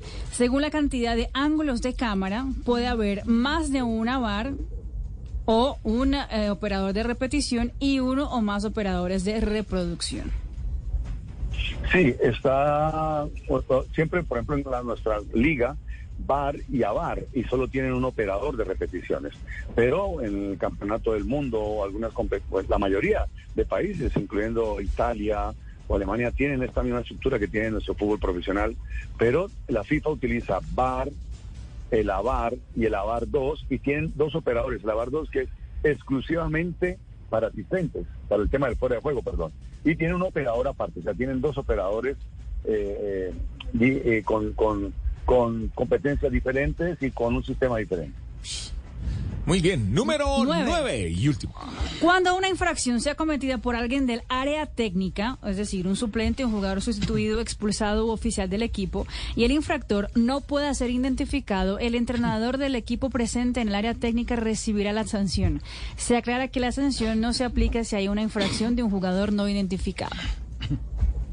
Sí, esto estaba de cuando alguien del banco técnico, hay ejemplos aquí en Colombia que han procedido correctamente los árbitros y no han identificado a la persona que, que hizo alguna infracción del banco, gritó, insultó, y si no se identifica y no dicen quién fue, será quien reciba la sanción, será pues el jefe que es el técnico del equipo. Chupa el técnico.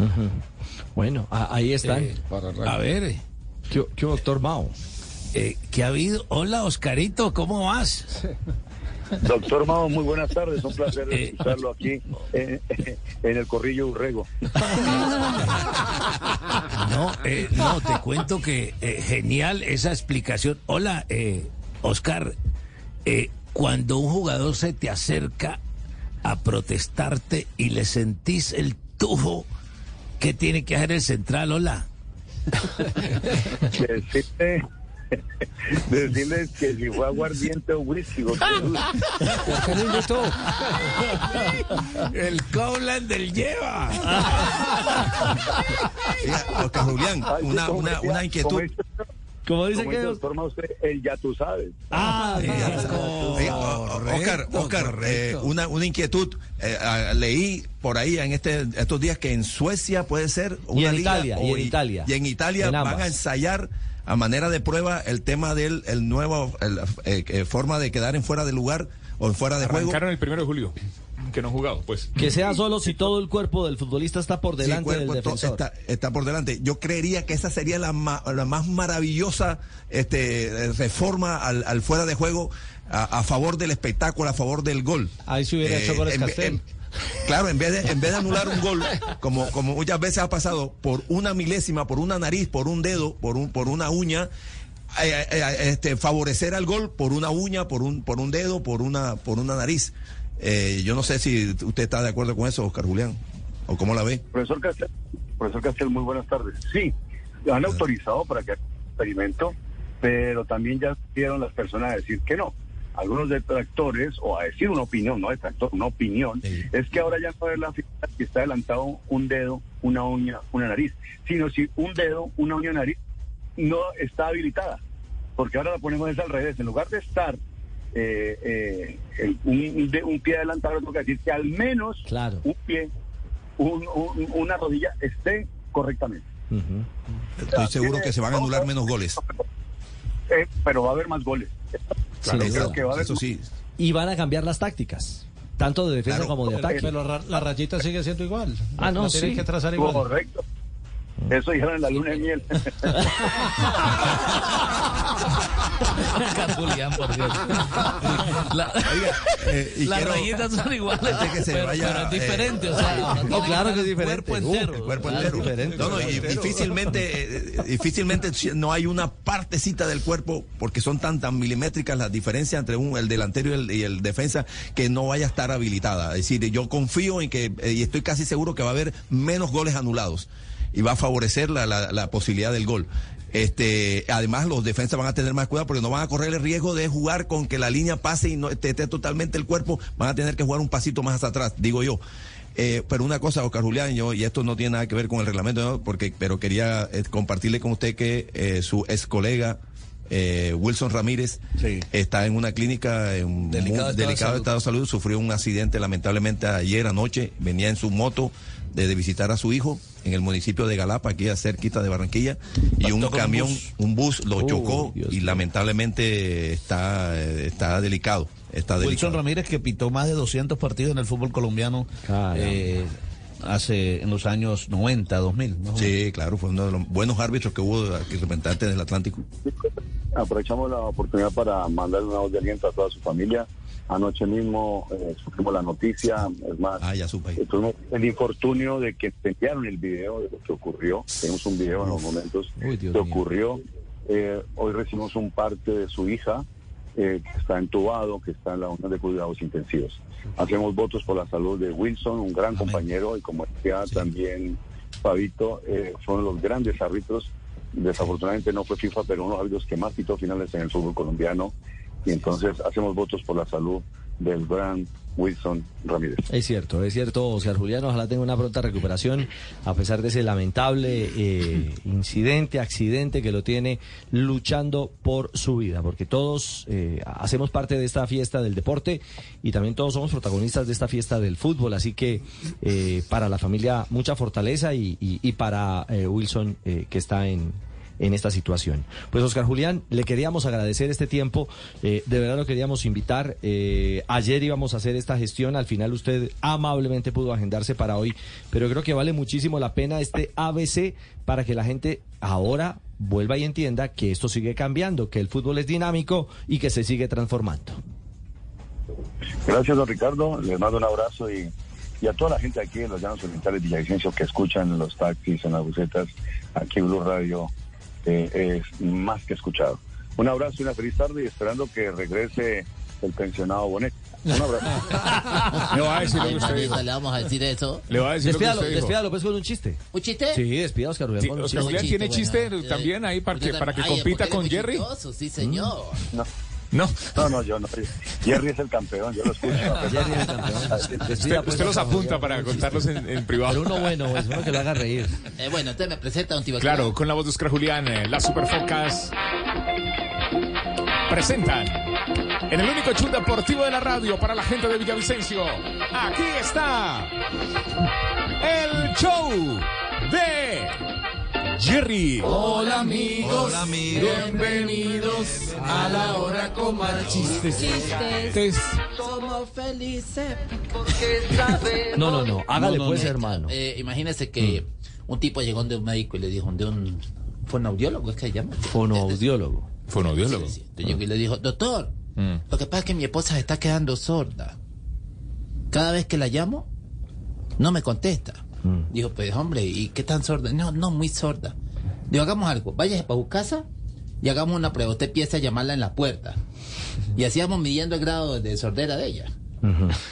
Para saber a, a cuántos metros está escuchando. ¿Qué tan grave es? Sí. Entonces llegó el tipo y dijo, bueno, entonces yo mañana vuelvo. Y se fue para la casa y tocó la puerta y abrió la puerta con la llave. Abrió la puerta. Dijo, amor. Ah. Nada. Se fue para el comedor y, amor. No. No. Se empezó a meter más y llegó ahí a la biblioteca. Amor. Nada. Nada. Cuando llegó a la cocina y llegó y, amor. Te he llamado cuatro veces. Y yo te he contestado tres. ¡Qué pecado! Ay, Dios mío. Ay, caramba. La cosa complicó. ¡Ricardo!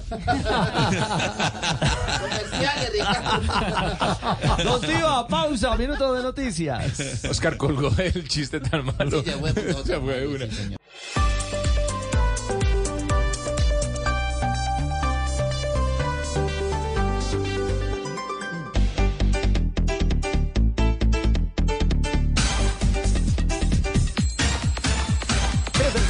minutos. Blog Deportivo es el único show deportivo de la radio al aire. Y es el momento para las frases, las frases que hacen noticia hoy en Blog Deportivo.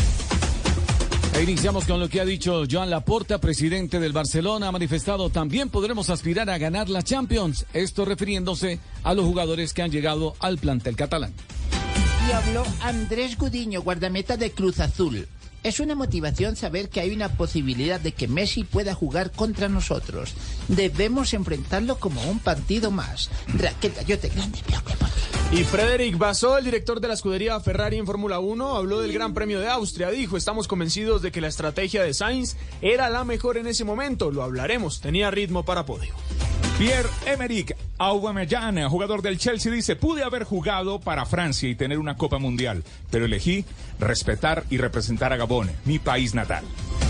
Sofía Esbaba, nueva defensora del Real Madrid femenino, dice lo siguiente.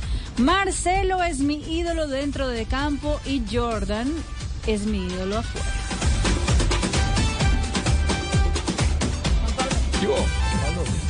Sí, señor. Carlos Alcaraz. No, pero es que me, me pagaron Sí. la de ayer. No, tranquilo, no, hágale. Otra vez me tocó Carlos Alcaraz. En seguridad. Carlos Alcaraz. Vi que Federer estaba aquí en Wimbledon y me puse un poco celoso. Quiero que vea uno de mis partidos. Frase de Alejandro Blanco, presidente del Comité Olímpico Español sobre los Olímpicos de 2024. Dice, España superará las 22 medallas de Barcelona 92. Y esta frase es de Xavi Florencio, el director deportivo del Bahrein Victorious. Dijo hoy, Gino Meider, recién fallecido en, en una carrera en el Tour de Suiza, estaba en nuestra lista del 10 para el Tour. Y esto dijo Fernando Morientes, el exjugador del Real Madrid, como aficionado a la Liga Española. Me gustaría ver a Mbappé en el Madrid. Creo que sería bueno ver a los mejores jugadores. Lo que pasa es que no me gusta que se alargue tanto y que haya tanto debate. Ricardo, el Tuca Ferretti, el técnico de Cruz Azul, dijo, Messi tampoco es un monstruo de cuatro cabezas, es un superjugador y los otros también, pero nosotros no cantamos mal las rancheras. Esto en relación al posible debut que va a tener Messi contra el Cruz Azul por la Leagues Cup. Buenas tardes. Profesor, ¿cómo está? Doctor Mocus. Gracias. ¿Usted tiene su frase ahí? Sí. Sí, bien. Ah, bueno, muy bien. A ver, la frase. Encendemos la marinómetra. Bien, cuando, cuando tenía 15 años Ajá. no veía la hora de ser mayor. Ahora que soy mayor no veo la hora. Mm. Pasa de la vida. El grillómetro. ¿No tiene otro por ahí? Sí, bien. Otra. Sí, otra. Me gusta comer sano. Es mucho mejor que comer enfermo. Marina, cachetealo, Marina. A Castel le gustó. Sí, Marina, calificación. Pues porque todas tienen que ver con él, pero no, o sea. Gracias. A dar Muy buena, cinco. profe, hoy. ¿Cinco? Cinco, cinco. Cinco. Muy bien. No, muy buena, Marina. ¿Cuánto, profe? Cuatro, cuatro puntos. Ah, La frase es que hacen noticia 334, permítanme porque tenemos invitado a esta hora en línea, otro de los eh, dirigentes del fútbol profesional colombiano, J, porque hay novedades. Hoy tiene nuevo técnico el poderoso. Tiene nuevo técnico y fue presentado oficialmente el eh, eh, profesor Arias para dirigir al Deportivo Independiente Medellín. El presidente de Medellín, eh, eh, Daniel Osa, está con nosotros en línea. Daniel, empezó la era Arias con mucha expectativa y con jugadores contratados. Pero el tema de Arias ya quedó claro. Ustedes ya concretaron con Santa Fe. ¿Había ahí algún tema para poder contratar al, al- técnico y ya se cumplió ese trámite? Jota, Ricardo y a todos los de la mesa, ¿cómo les ha ido? Bien, presidente. Es un, es un tema que, que, que tiene el profe de manera personal con, con, con Santa Fe. Digamos que nosotros estamos un poquito al margen, pendiente de, de lo que suceda, pero es un tema que, que el profe va, va a tratar de forma interina. Por lo pronto, técnico en propiedad de Independiente Medellín, señores. Eh, pero, presidente, una inquietud. Eh, es un tema del técnico, pero que también automáticamente toca con la institución. Es decir, donde dirija Arias tendría que liberarse jugadores para Independiente Santa Fe. En este caso, Medellín tendría que hacerlo. No, no es un tema de, de, de- de obligatoriedad. Nosotros, como cualquier equipo normal, eh, recibe llamadas y le hacen preguntas por jugadores y estamos en ello, mirando qué, qué le puede servir a Santa Fe de parte de nosotros. Pero digamos no como una obligatoriedad, sino como un tema de colegaje, un tema normal de, de, de un curso del negocio donde nos prestábamos o vendemos jugadores.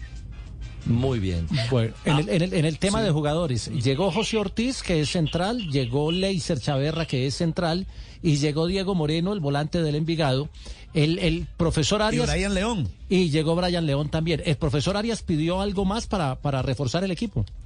Jota, le, le hice saber el lateral derecho, acuérdense. De lateral, sí. y lateral derecho. Es decir, estamos mirando, el profe, una vez in- iniciamos las conversaciones, eh, digamos que fue lo primero que él analizó, empezó a hacer preguntas deportivas, mirar quién está, algunos jugadores los conocía, y él viene con un pleno conocimiento de, de- la plantilla, y nosotros le expresamos lo que iba a llegar. O sea que por ese lado él estaba muy tranquilo, él considera que nosotros tenemos un potencial de equipo interesante, tenemos individualidades en este momento, las queremos volver grupales, que esto sea un equipo de fútbol que pueda funcionar de muy buena manera, porque creo que en eso concordamos todos que hemos tratado de, de- de- hemos cerrado unas contrataciones buenas que ha faltado, ha faltado como equipo. Entonces el profesor ahí estaba muy tranquilo. Quiere mirar esta semana apenas lleva tres sesiones, ya vamos para la cuarta, ya en media hora vamos a empezar la cuarta y, y va a empezar a, a- a definir qué, qué- qué- qué cree que le falte. Yo creo que no pasará por más de un solo jugador. Dentro de la estructura. Y Emerson Batalla, perdón, eh, Richie. ¿Emerson Batalla continúa en el Medellín o tiene ofertas de, eh, de otros clubes en Colombia? Si nosotros a Emerson le, le- le hemos informado y, y a su y a su grupo que, que lo maneja que, que la verdad queremos que él tenga la oportunidad en nuestro equipo, no lo vamos a tener en cuenta y, y ya le están buscando opciones en otro equipo. En otro club. Eh, presidente, ¿el Medellín está buscando estadio como nacional para jugar copas internacionales o ese tema no lo inquieta? Sí, sí, no, no, mucho, mucho, Richie. La verdad que es una cu- preocupación fuerte. Digamos que este primer partido que tenemos de Suramericana lo vamos a lograr jugar en el Atanasio, pero de ahí para abajo se viene una seguidilla de eventos y se nos ha enrarecido mucho el ambiente. Nosotros que hemos sido pioneros en la venta de abonos, en este momento eh, tomamos la decisión hoy de que no podemos salir con abonos porque no le podemos cumplir a la gente. Vamos a ver dónde podemos jugar ligas, si seguimos avanzando, si Dios lo permite en fases internacionales, nos tocará buscar dónde jugar. Está muy, muy complicado el tema, yo creo que para las dos instituciones que estamos participando tanto, vamos a tener tres torneos, Liga, Copa y, y- el torneo internacional. Es un tema que se nos ha venido enrareciendo porque yo no sé si ustedes recuerdan, el año pasado nosotros tuvimos una afectación muy grande, la suramericana nos tocó jugarla en Pereira, un clásico buscar en, en, en, en Envigado. Nosotros la pérdida nosotros del año pasado fue muy grande por ese concepto y vamos para lo mismo este año, entonces la verdad que no, no sabemos qué hacer, no, está muy, muy difícil el tema. Oiga, eh, presidente, pero es, es un contrasentido que eh, la ciudad de Medellín, con su marca Medellín Florece, patrocine al Deportivo Independiente Medellín y la ciudad de Medellín tenga problemas para prestar el estadio al equipo que patrocina. Sí, Jota, son, son, temas que nosotros no queremos ser muy prudentes. Digamos que hay unos temas de ciudad de por medio donde la alcaldía ha identificado que, Medellín es un- una potencia para hacer conciertos y ahí nos hemos visto afectados. Nosotros queremos, no queremos meternos y inmiscuirnos en temas que no nos corresponde, pero, pero, pero la afectación va a estar allí y, creo que se va a agrandar cada vez que, que pasen las semanas porque si siguen autorizando eventos en contra de, de- hacer los partidos de fútbol, no sé qué vaya a pasar, porque, ah, ah, bueno, el agravante ahora es en las fases que estamos, Nacional y nosotros que si Dios lo permite vamos a pasar a octavos, ya los aforos aumentan. La- en las fases previas a uno le permiten tener 10, 11 mil espectadores, un estadio de aforo de, de 10 mil espectadores, pero cuando usted avanza en fases, en octavos, empieza a subir los aforos, 20, 25, entonces ya es más difícil, entonces ya toca mirar Pereira, ya toca mirar otros escenarios que se vuelven muy lejos para uno. La logística, ya uno se siente visitante y para los hinchas también es muy difícil. Claro, claro. Presidente, un- una inquietud porque están preocupados en Villavicencio. Hay un jugador que es la gran figura de ellos, tiene 19 años, se llama Neider Ospina. ¿Medellín tiene algún porcentaje de ese jugador? ¿Es cierto que se va para Medellín? No, no, no, no, no. no nosotros tenemos, digamos, a ver, ¿qué- ¿cuál es la historia con, con Eder Ospina? Un jugador que pasó por nuestras fuerzas básicas de muy buena manera.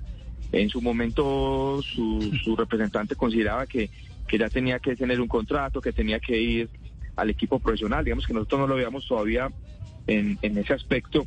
Y él decide y se lo lleva, pues como muchas veces pasan que que la gente dice, no, entonces me lo llevo, bueno, ahí digamos que hubo una disputa, entonces decimos, hagamos una cosa, nosotros no le vamos a coartar al muchacho la posibilidad de jugar, pero sí, por favor, resérvenos un porcentaje a nosotros para que él continúe su carrera y todo eso. Y fue así como, como cuadramos con la gente de Llaneros para que nosotros tengamos un porcentaje, digamos que no, no es tan grande, pero sí tenemos un porcentaje sobre él, pero con la tranquilidad de que ellos lo van a utilizar y no lo estamos ni llamando, ni lo queremos, no.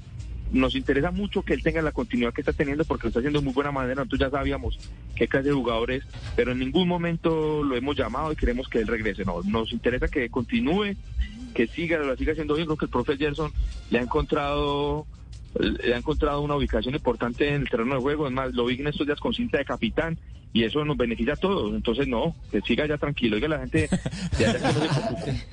Que no me preocupen. Claro, que no me preocupen.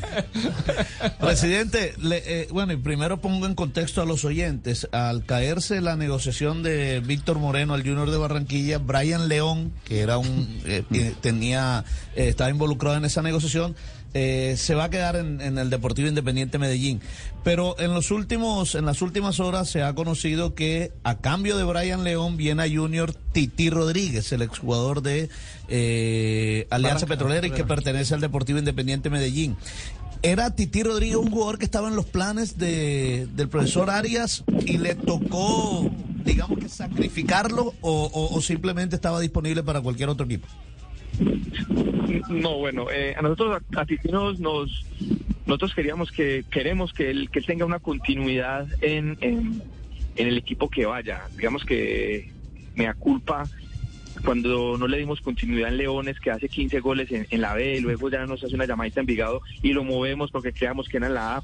Y ahorita, digamos que en Alianza vuelve a tener otra, otra continuidad y vuelve a estar en el radar de un equipo grande y es en este momento donde, donde suena lo, lo, lo, lo, de Junior. Mm, nosotros no lo teníamos en el radar, queríamos que él estuviera todavía por fuera, pero, pero a, la- esta oportunidad yo creo que para él también puede ser importante que un equipo grande lo llame y estamos en ello. Él quiere, nosotros queremos, vamos a tratar de, de desenredar todo el tema. Eh, queremos nosotros a Brian León, a Brian León sí lo habíamos buscado nosotros desde mucho antes que fuera el Junior. Nosotros estuvimos compitiendo con Junior en esa puja económica ellos. Digamos que en ese momento el jugador decide que, que es Junior, sus orígenes son allá en la costa y él decide irse para allá. Pero, pero, pero el tema de Brian León con Medellín es desde mucho antes del Junior. Entonces, ya el tenerlo acá, ya él llega, ya él llega acá y, y nosotros vamos a hacer todo lo posible porque él se que lo ha, ha entrenado muy bien, él está muy cómodo en la ciudad, en el equipo, ha encontrado unos muy buenos compañeros y queremos hacerlo de muy buena manera con Junior, estamos hablando con ellos desde, desde, ayer para que podamos, digamos, tener un entendimiento y que Brian se pueda quedar acá sin ningún problema y Titi pueda ir para allá. Entonces estamos en eso, esperamos que en, en, horas poder definir el tema. Hola Daniel, te habla Julio Avelino, ¿cómo estás? ¿cómo va? ¿Cómo van las cosas, querido? Profe, ¿sí se acuerda de mí o no? Cuente a ver. Pues claro que me acuerdo mucho, mucho tiempo, yo estuve en Medellín. Y bueno, ya, ya que estaba buscando un uruguayo, ¿por qué no pensaste en mí? uruguayo. Hombre, profe, usted sabe que por aquí, profe, con todo el respeto del mundo, como persona y como trabajador, siempre las puertas abiertas. Bueno, como persona, entonces como entrenador, no. Un abrazo, Daniel. ¿No le tiene pregunta al Entendido. presidente del Medellín? Le tengo pregunta. Usted que siempre a- tiene pregunta para los Vamos a invitados. hacerle una pregunta bien interesante. a Daniel, vos sabes que yo siempre hago preguntas inteligentes, difíciles de resolver. Entonces, por favor, respondeme esta. ¿De qué color son los espejos?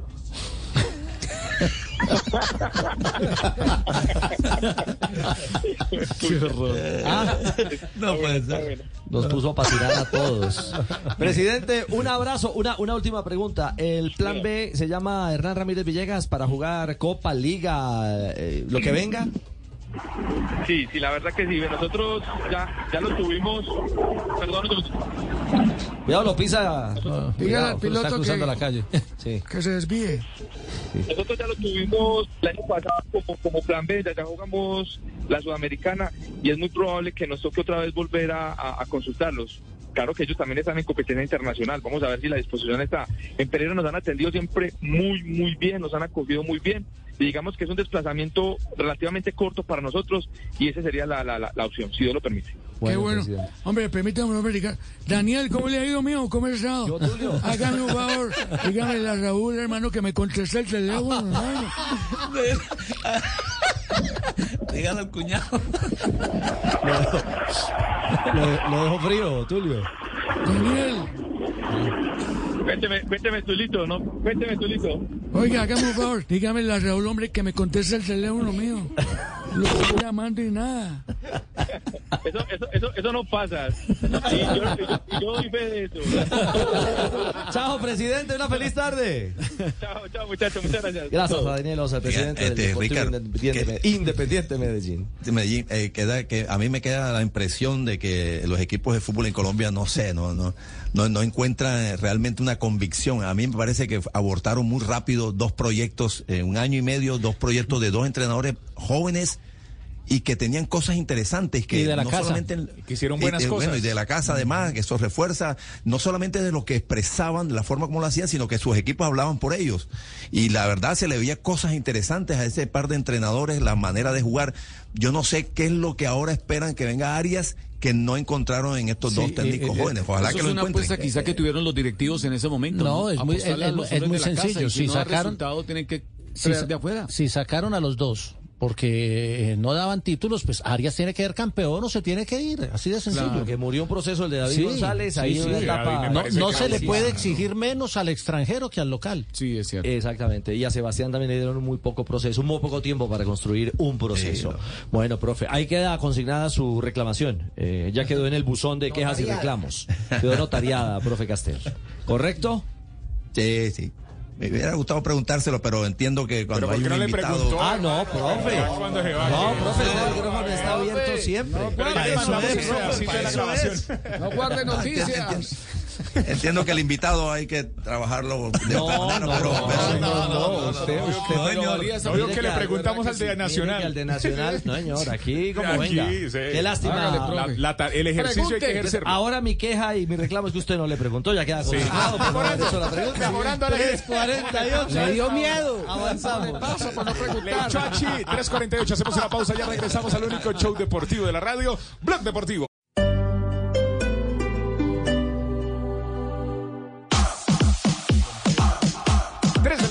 49 minutos. Ya 3.50, cambió ahí. Cambió el reloj, cambió el señor, palito. Cambió el palito, cambió el digital. Noticias de Millonarios, Juan Camilo. Bueno, Richie, después de un breve descanso tras la final frente a Nacional, volvió a entrenamientos. eh, se va Israel Alba, definitivamente. Me eh, dicen, perdón, que Oscar Cortés se presentó a prácticas. Sí, señor, se presentó a las prácticas Oscar Cortés, Sí, todavía no ha partido a suelo europeo, aún está en duda lo que vaya a ocurrir con el extremo. Alba no continúa, el lateral derecho es una, eh, todavía es- está en duda la continuidad de Luis Carlos Ruiz, finalizó contrato, y la de Vanegas, Oscar Vanegas, el defensa central, ambos jugadores están arreglando a ver eh, si renuevan contrato, a la espera también de Juan Pablo Vargas, que recuerden clasificó a los cuartos de final de la Copa Oro con Costa Rica, así que todavía no se presentará con el cuadro albiazul.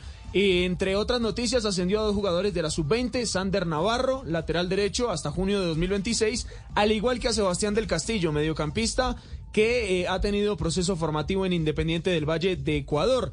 Desde Argentina, Richie, se filtró una información y es que al parecer Andrés Ginás fue ofrecido a River Plate.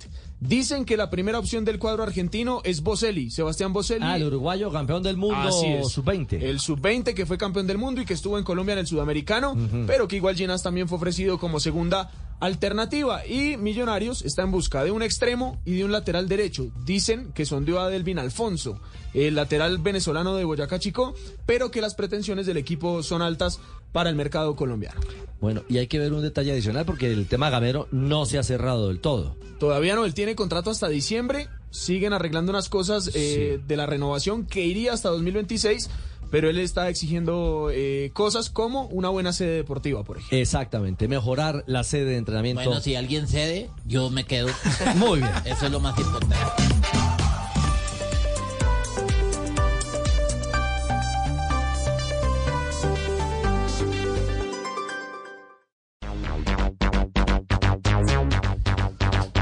3 de la tarde, 54 minutos. Blog Deportivo es el único show deportivo de la radio al aire. 354. Blue Radio. Sentadito, en estado puro, sujetando el manillar por la parte alta. El pedalista australiano está dispuesto a dar el último salto.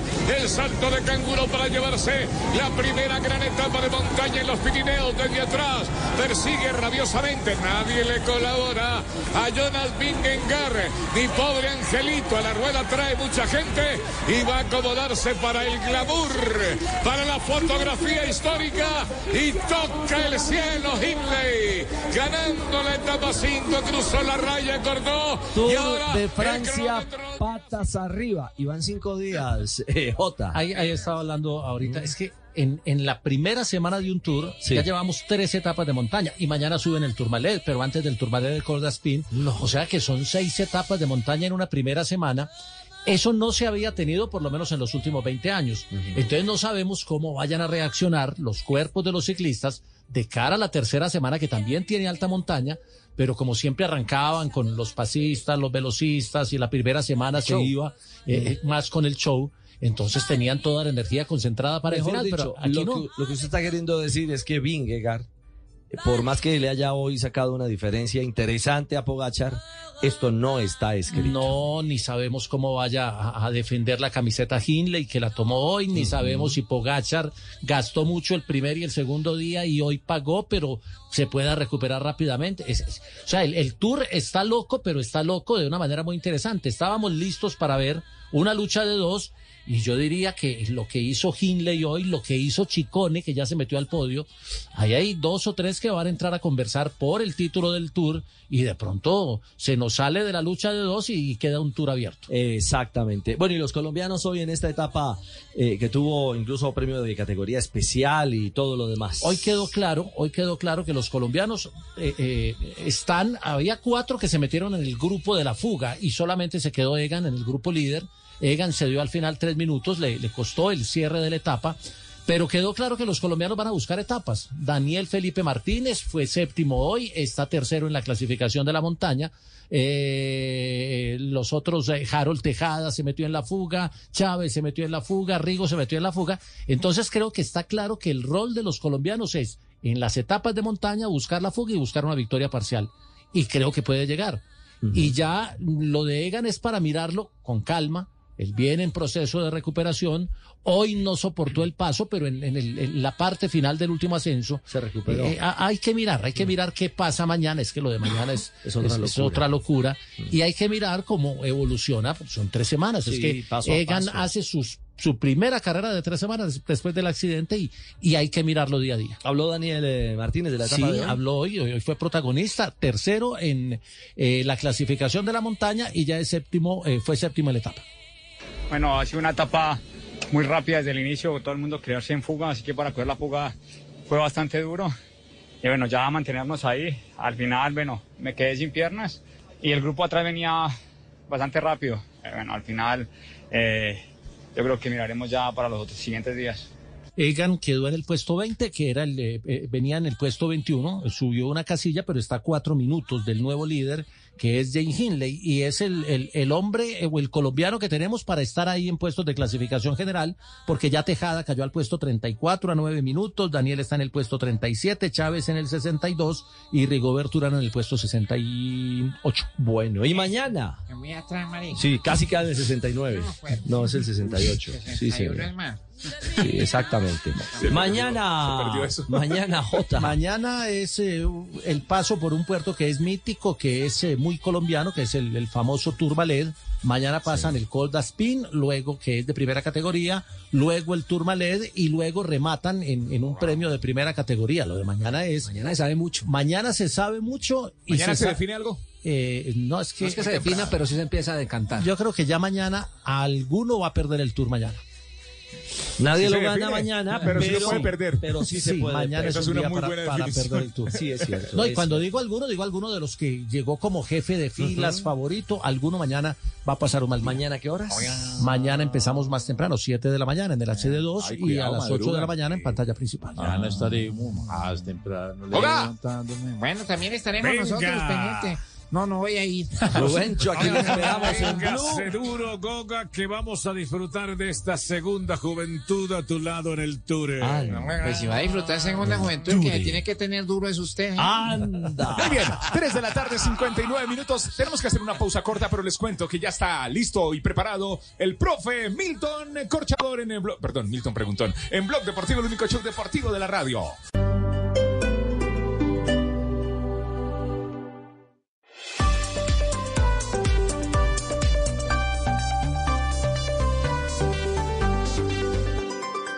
Juanito preguntaba con deseos de saber las cosas que a sus años no podía comprender. Muy bien, son las 4 de la tarde, un minuto. Eh, lo bueno no tiene espera. Es cierto. Llega el profe Milton. Profe Milton, vea, le tenían aquí manzanas. Estoy viendo pan de bonos. Esos almohábanas. Usted dijo que venía y vea, le trajo whisky. le, le trajeron de todo, profe. ¿Dónde anda? Aquí estoy en Bogotá, aquí estoy en Bogotá, departiendo en un centro comercial con mi hijo que también está de vacaciones. Ah, pero ahí vamos, pero ahí vamos, pero ahí primero Lo vamos. primero, primero lo primero, sin duda alguna. Es más, quédese allá, no pregunte hoy, tranquilo. No, no, no. No, no, no, no, no, es que hoy, Ah. Sí, Vaquira, es que hoy vas tú, no te preocupes, No, tú estás en la lista. todos los días está JJ, está Tarcisio, está Ricardo, está Castel, está Fabito que se duerme. Es que aquí estoy, aquí estoy mirando la lista, hermano, y sigue Tibaquirá. No, pero todos los días yo. Exactamente. Ahí No está. puede ser. Está Juan Camilo también. Por orden alfabético. Pero es usted. Pues, profe, arranque, arranque. Bueno, primero, profe, dejó tarea ayer para los oyentes, ¿no? Sí, la tarea, la tarea, la tarea. Tibaquirá, ¿qué dijeron los oyentes? No, recordemos la tarea primero. ¿Cuál fue el gol de mayor distancia que se marcó en una cancha de fútbol? ¿Cierto? Sí, así fue, así fue, Ricardo. Ahí está la pregunta para nuestros oyentes a través de nuestro canal de YouTube. También lo pueden hacer en Facebook y en eh, Twitter, arroba Mientras Blue la Co. gente despacha de nuevo las respuestas, viene la pregunta para ti, Bakira. No, la gente ¿cómo va a calentar. Ah, pero si el profe lo dijo. Bueno, profe, ¿Qué hágale. hacemos? Suave. Tibaquirá, fácil, fácil, fácil. ¿Qué jugador hizo el hat-trick más rápido en la historia? En la historia, hizo tres goles consecutivos. Ya. Y te voy a ayudar Cristiano en 90 Ronaldo. segundos. Cristiano. En 90 segundos. Ah, no. En 90 segundos. Es más cercano a Colombia. No, no es cristiano, no es cristiano. No, no es cristiano. Teddy Orozco. No, no tan cercano. No. No, pero, pero sabe que ya, ya que menciona el Teddy, el récord en Colombia lo tiene Hugo Gallo, ¿sí? con Envigado, que le hizo a Millonarios tres goles en tres minutos. No, hay empezando uno que lo hizo. No empezando Hay uno que lo hizo en menos tiempo. Si es ese, pues yo siempre he conocido ese. No sé si lo. lo- eh, profe. lo Dígalo, puedo- dígalo. Maglioni. Ah, sí, señor. No, este le gana, este le gana. Lo que pasa es que Ah, este, no. este lo hizo en 90 segundos. No. En 90 El otro- segundos. Maglioni lo hizo en, minu- en un goles. minuto. Los tres goles en 90 segundos. No puede ser. 90 ¿No fue segundos. Lewandowski? ¿No fue Lewandowski? No. recuerdo. Los oyentes, pues, los oyentes, ahí tienen. Bueno, los oyentes están contestando primero la tarea. Dicen que Tom King, el arquero eh, en el 2021, el gol de arco a arco. También hay un mexicano, Santiago Ramírez del Celaya, creo que metió un, un gol de arco a arco. 96.01 metros. Me dice aquí otro oyente, fue Miguel Calero, hizo gol desde saque de meta con el Cali. ¿Cuál tiene usted, profe, ahí? El, el- el de Miguel fue de 83 metros. Dicen, el, el, el otro no está registrado, pero el que está registrado como el gol más largo de la historia tiene 91.9 metros. Upa. Espere, 91 espere. metros con 90 centímetros. ¿90 y cuánto? 91. 91 metros Bueno, con 90 centímetros en el 2013. Este de Tom Kim del 2021 tiene 96.1. ¿Le gana? 96. Sí. ¿La cancha cuánto tiene de, de- de largo y de ancho? No, pues hay, hay porque hay sí, mínimo- hay mínimo y hay Hay máxima, mínimo y máximo también, profe. Que depende. Entonces hay que ver cuánto tenía esa cancha. Eh, El máximo es 110, Sí. Sí, señor. según la internacional. Entonces quítale los 5 y 5, 5.50 y 5.50. Ujú. ¿Dónde está el 96? Sí, no, no cuadra. No cuadra. Ahí, ahí, lo, ahí, ahí lo escribieron. ahí Bueno, está. Ah, El que 21 de enero, y me puse acá a ¿Y- buscar, el quién 21 de es el enero, de- el 21 de enero de 2021, el arquero Tom Keane marcó el gol de arco a arco con una distancia de 96.1 metros, lo que indica que el argentino lo habría superado por algo menos de 4 metros. La medida de la cancha eh, del eh, cobre es de 105 metros de largo por 75 de ancho, lo que ubica dentro del margen reglamentario de la FIFA. 105 menos 5, 50 y 5, 50. No, pero No, no, porque no no, tiene no, que- no no profe, sino 5.50, que es el Nada más salario tiene que quitar un 50 no. Sí, los otros no le quitan. Uno no solo 5.50. Claro. Creo bueno, que, podría ser. creo que ganó el oyente. ser. Muy bien, Diego, que nos contestó en el canal de YouTube. ¿Cuál tenía usted, profe? Pero ¿cuál tenía usted? Compártala. El de 91. Admir, Admir. Begovic, sí, del 2013. Está en el, en, en el libro Records, Sí. de los Guinness Records, Este está con también, profe, lo acabo de ver 91.9. acá. Bueno, hay que, bueno, hay que verlo, ¿no? Puede ser, puede ser, está Este, bien. este también es récord Guinness. Gracias a los Y el de los tres que- goles, el de los tres goles que yo creía que era Maglioni, eh, aquella famosa tripleta que le hizo eh, jugando con Independiente a ganar una Copa Libertadores, lo hizo en un minuto y pico, un minuto y pico, hizo tres goles.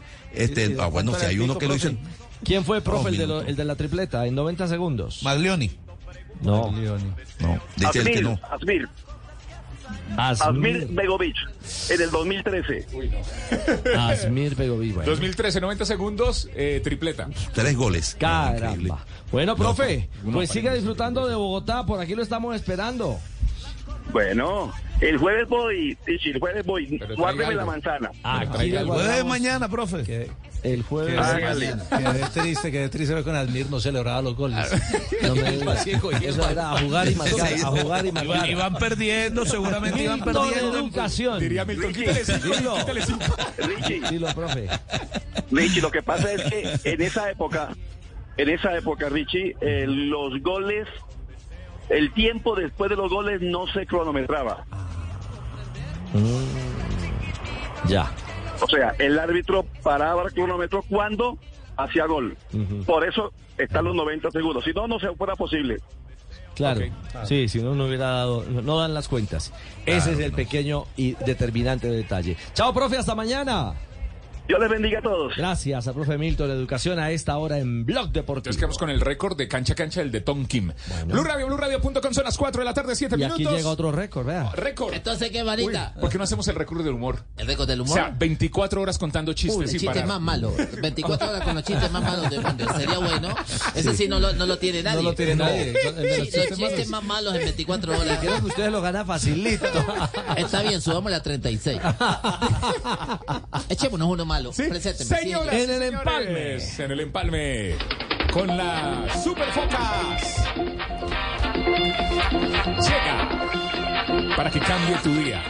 Para que tu tarde sea mejor. Para que todo brille. El show de Jerry. Hola, amigos. Hola, amigos. Bienvenidos. a la hora con ustedes. En un hospital en Guachené.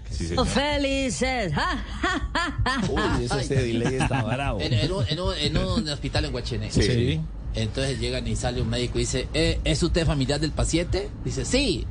¿Qué vínculo tiene? Dice, un Renault 9. ¿No me dijo que malo? Ah, uno bueno, uno bueno. Ese era una Bueno, brevoca. está ahorita así el chiste. Eh, ¿Me prepara la música ahí, señor? verdad. Eh, imagino que estaban unos vampiros Mm. de fiesta. En unos vampiros de fiesta, pero una cosa Vampiro, impresionante. vampiro. Trianita, ¿me tiene ahí la música de los vampiros? Vampiro, Y vampiro. Estaban los vampiros así, ¡eh! Están enrumbados. Estaban enrumbados así. ¡Échale vampiro! ¡Échale vampiro! Entonces, mejor dicho, y empezaron a tomar eso, ¿Qué tomaba? tomando sangría. y, y esos vampiros borrachos, entonces Uh. empezaban como a las 2 de la mañana, empezaban Sí. a salir, 3 de la mañana, a las 4, y en vampiro se quedó, pero prendido. No, borracho de Vampiros JJ. Entonces, y a, a las 5 ya no había nadie. ¿A las 5? Claro, porque ya empezaba a amanecer. Claro, aparecía el sol. Ya y el hombre siguió tomando ahí el vampiro Eh. hasta las 6 de la mañana. Uy, no. Hasta las 6. Sí, imagine, ya Llegó estaba- el sol. ya- Pero le da- le pega duro el vampiro. sol, Dios mío, bendito. Y salió el hombre a correr así, apenas quería tumbar por los campos así. Cuando vio que salió el sol, no tuvo más remedio sino que echarse la capa así encima Sí. y acurrucarse así con tan mala suerte que la nalga le quedó así exhibida. Al sol. Ay, Dios mío, claro. No me diga. Cuando, claro, el hombre quedó ahí tapado. La rayita. A las 8 de la mañana pasó un morenazo grandote. Oh. Digo, ay, ¿qué es esto? Dios mío. Ay, Dios mío. Digo, ¿y esto qué Morenazo como quién. No, no, morenazo. ¿Y esto qué fue?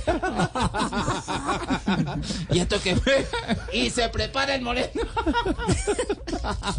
Y voltea al vampiro y dice, la estaca va en el corazón. Hola, oiga, por Dios, no puede ser. hola, Por Dios, no, no, no, no, no, no, no, no, no, no, no, no. Ustedes vienen a Orrego, ponchen a Orrego, se va, se va a dar algo Orrego. Ponchen a Orrego pleno. Ponchen a Orrego pleno. Anatomy of an ad. Subconsciously trigger emotions through music. Perfect. Define an opportunity. Imagine talking to millions of people across the U.S. like I am now. Identify a problem. Creating an audio ad is time consuming. Offer a solution. Utilize cutting edge AI. Imagine creating all that in under 30 seconds. Well, we did to create this ad. To learn more about AI in the audio industry, download the white paper from audiostack.ai.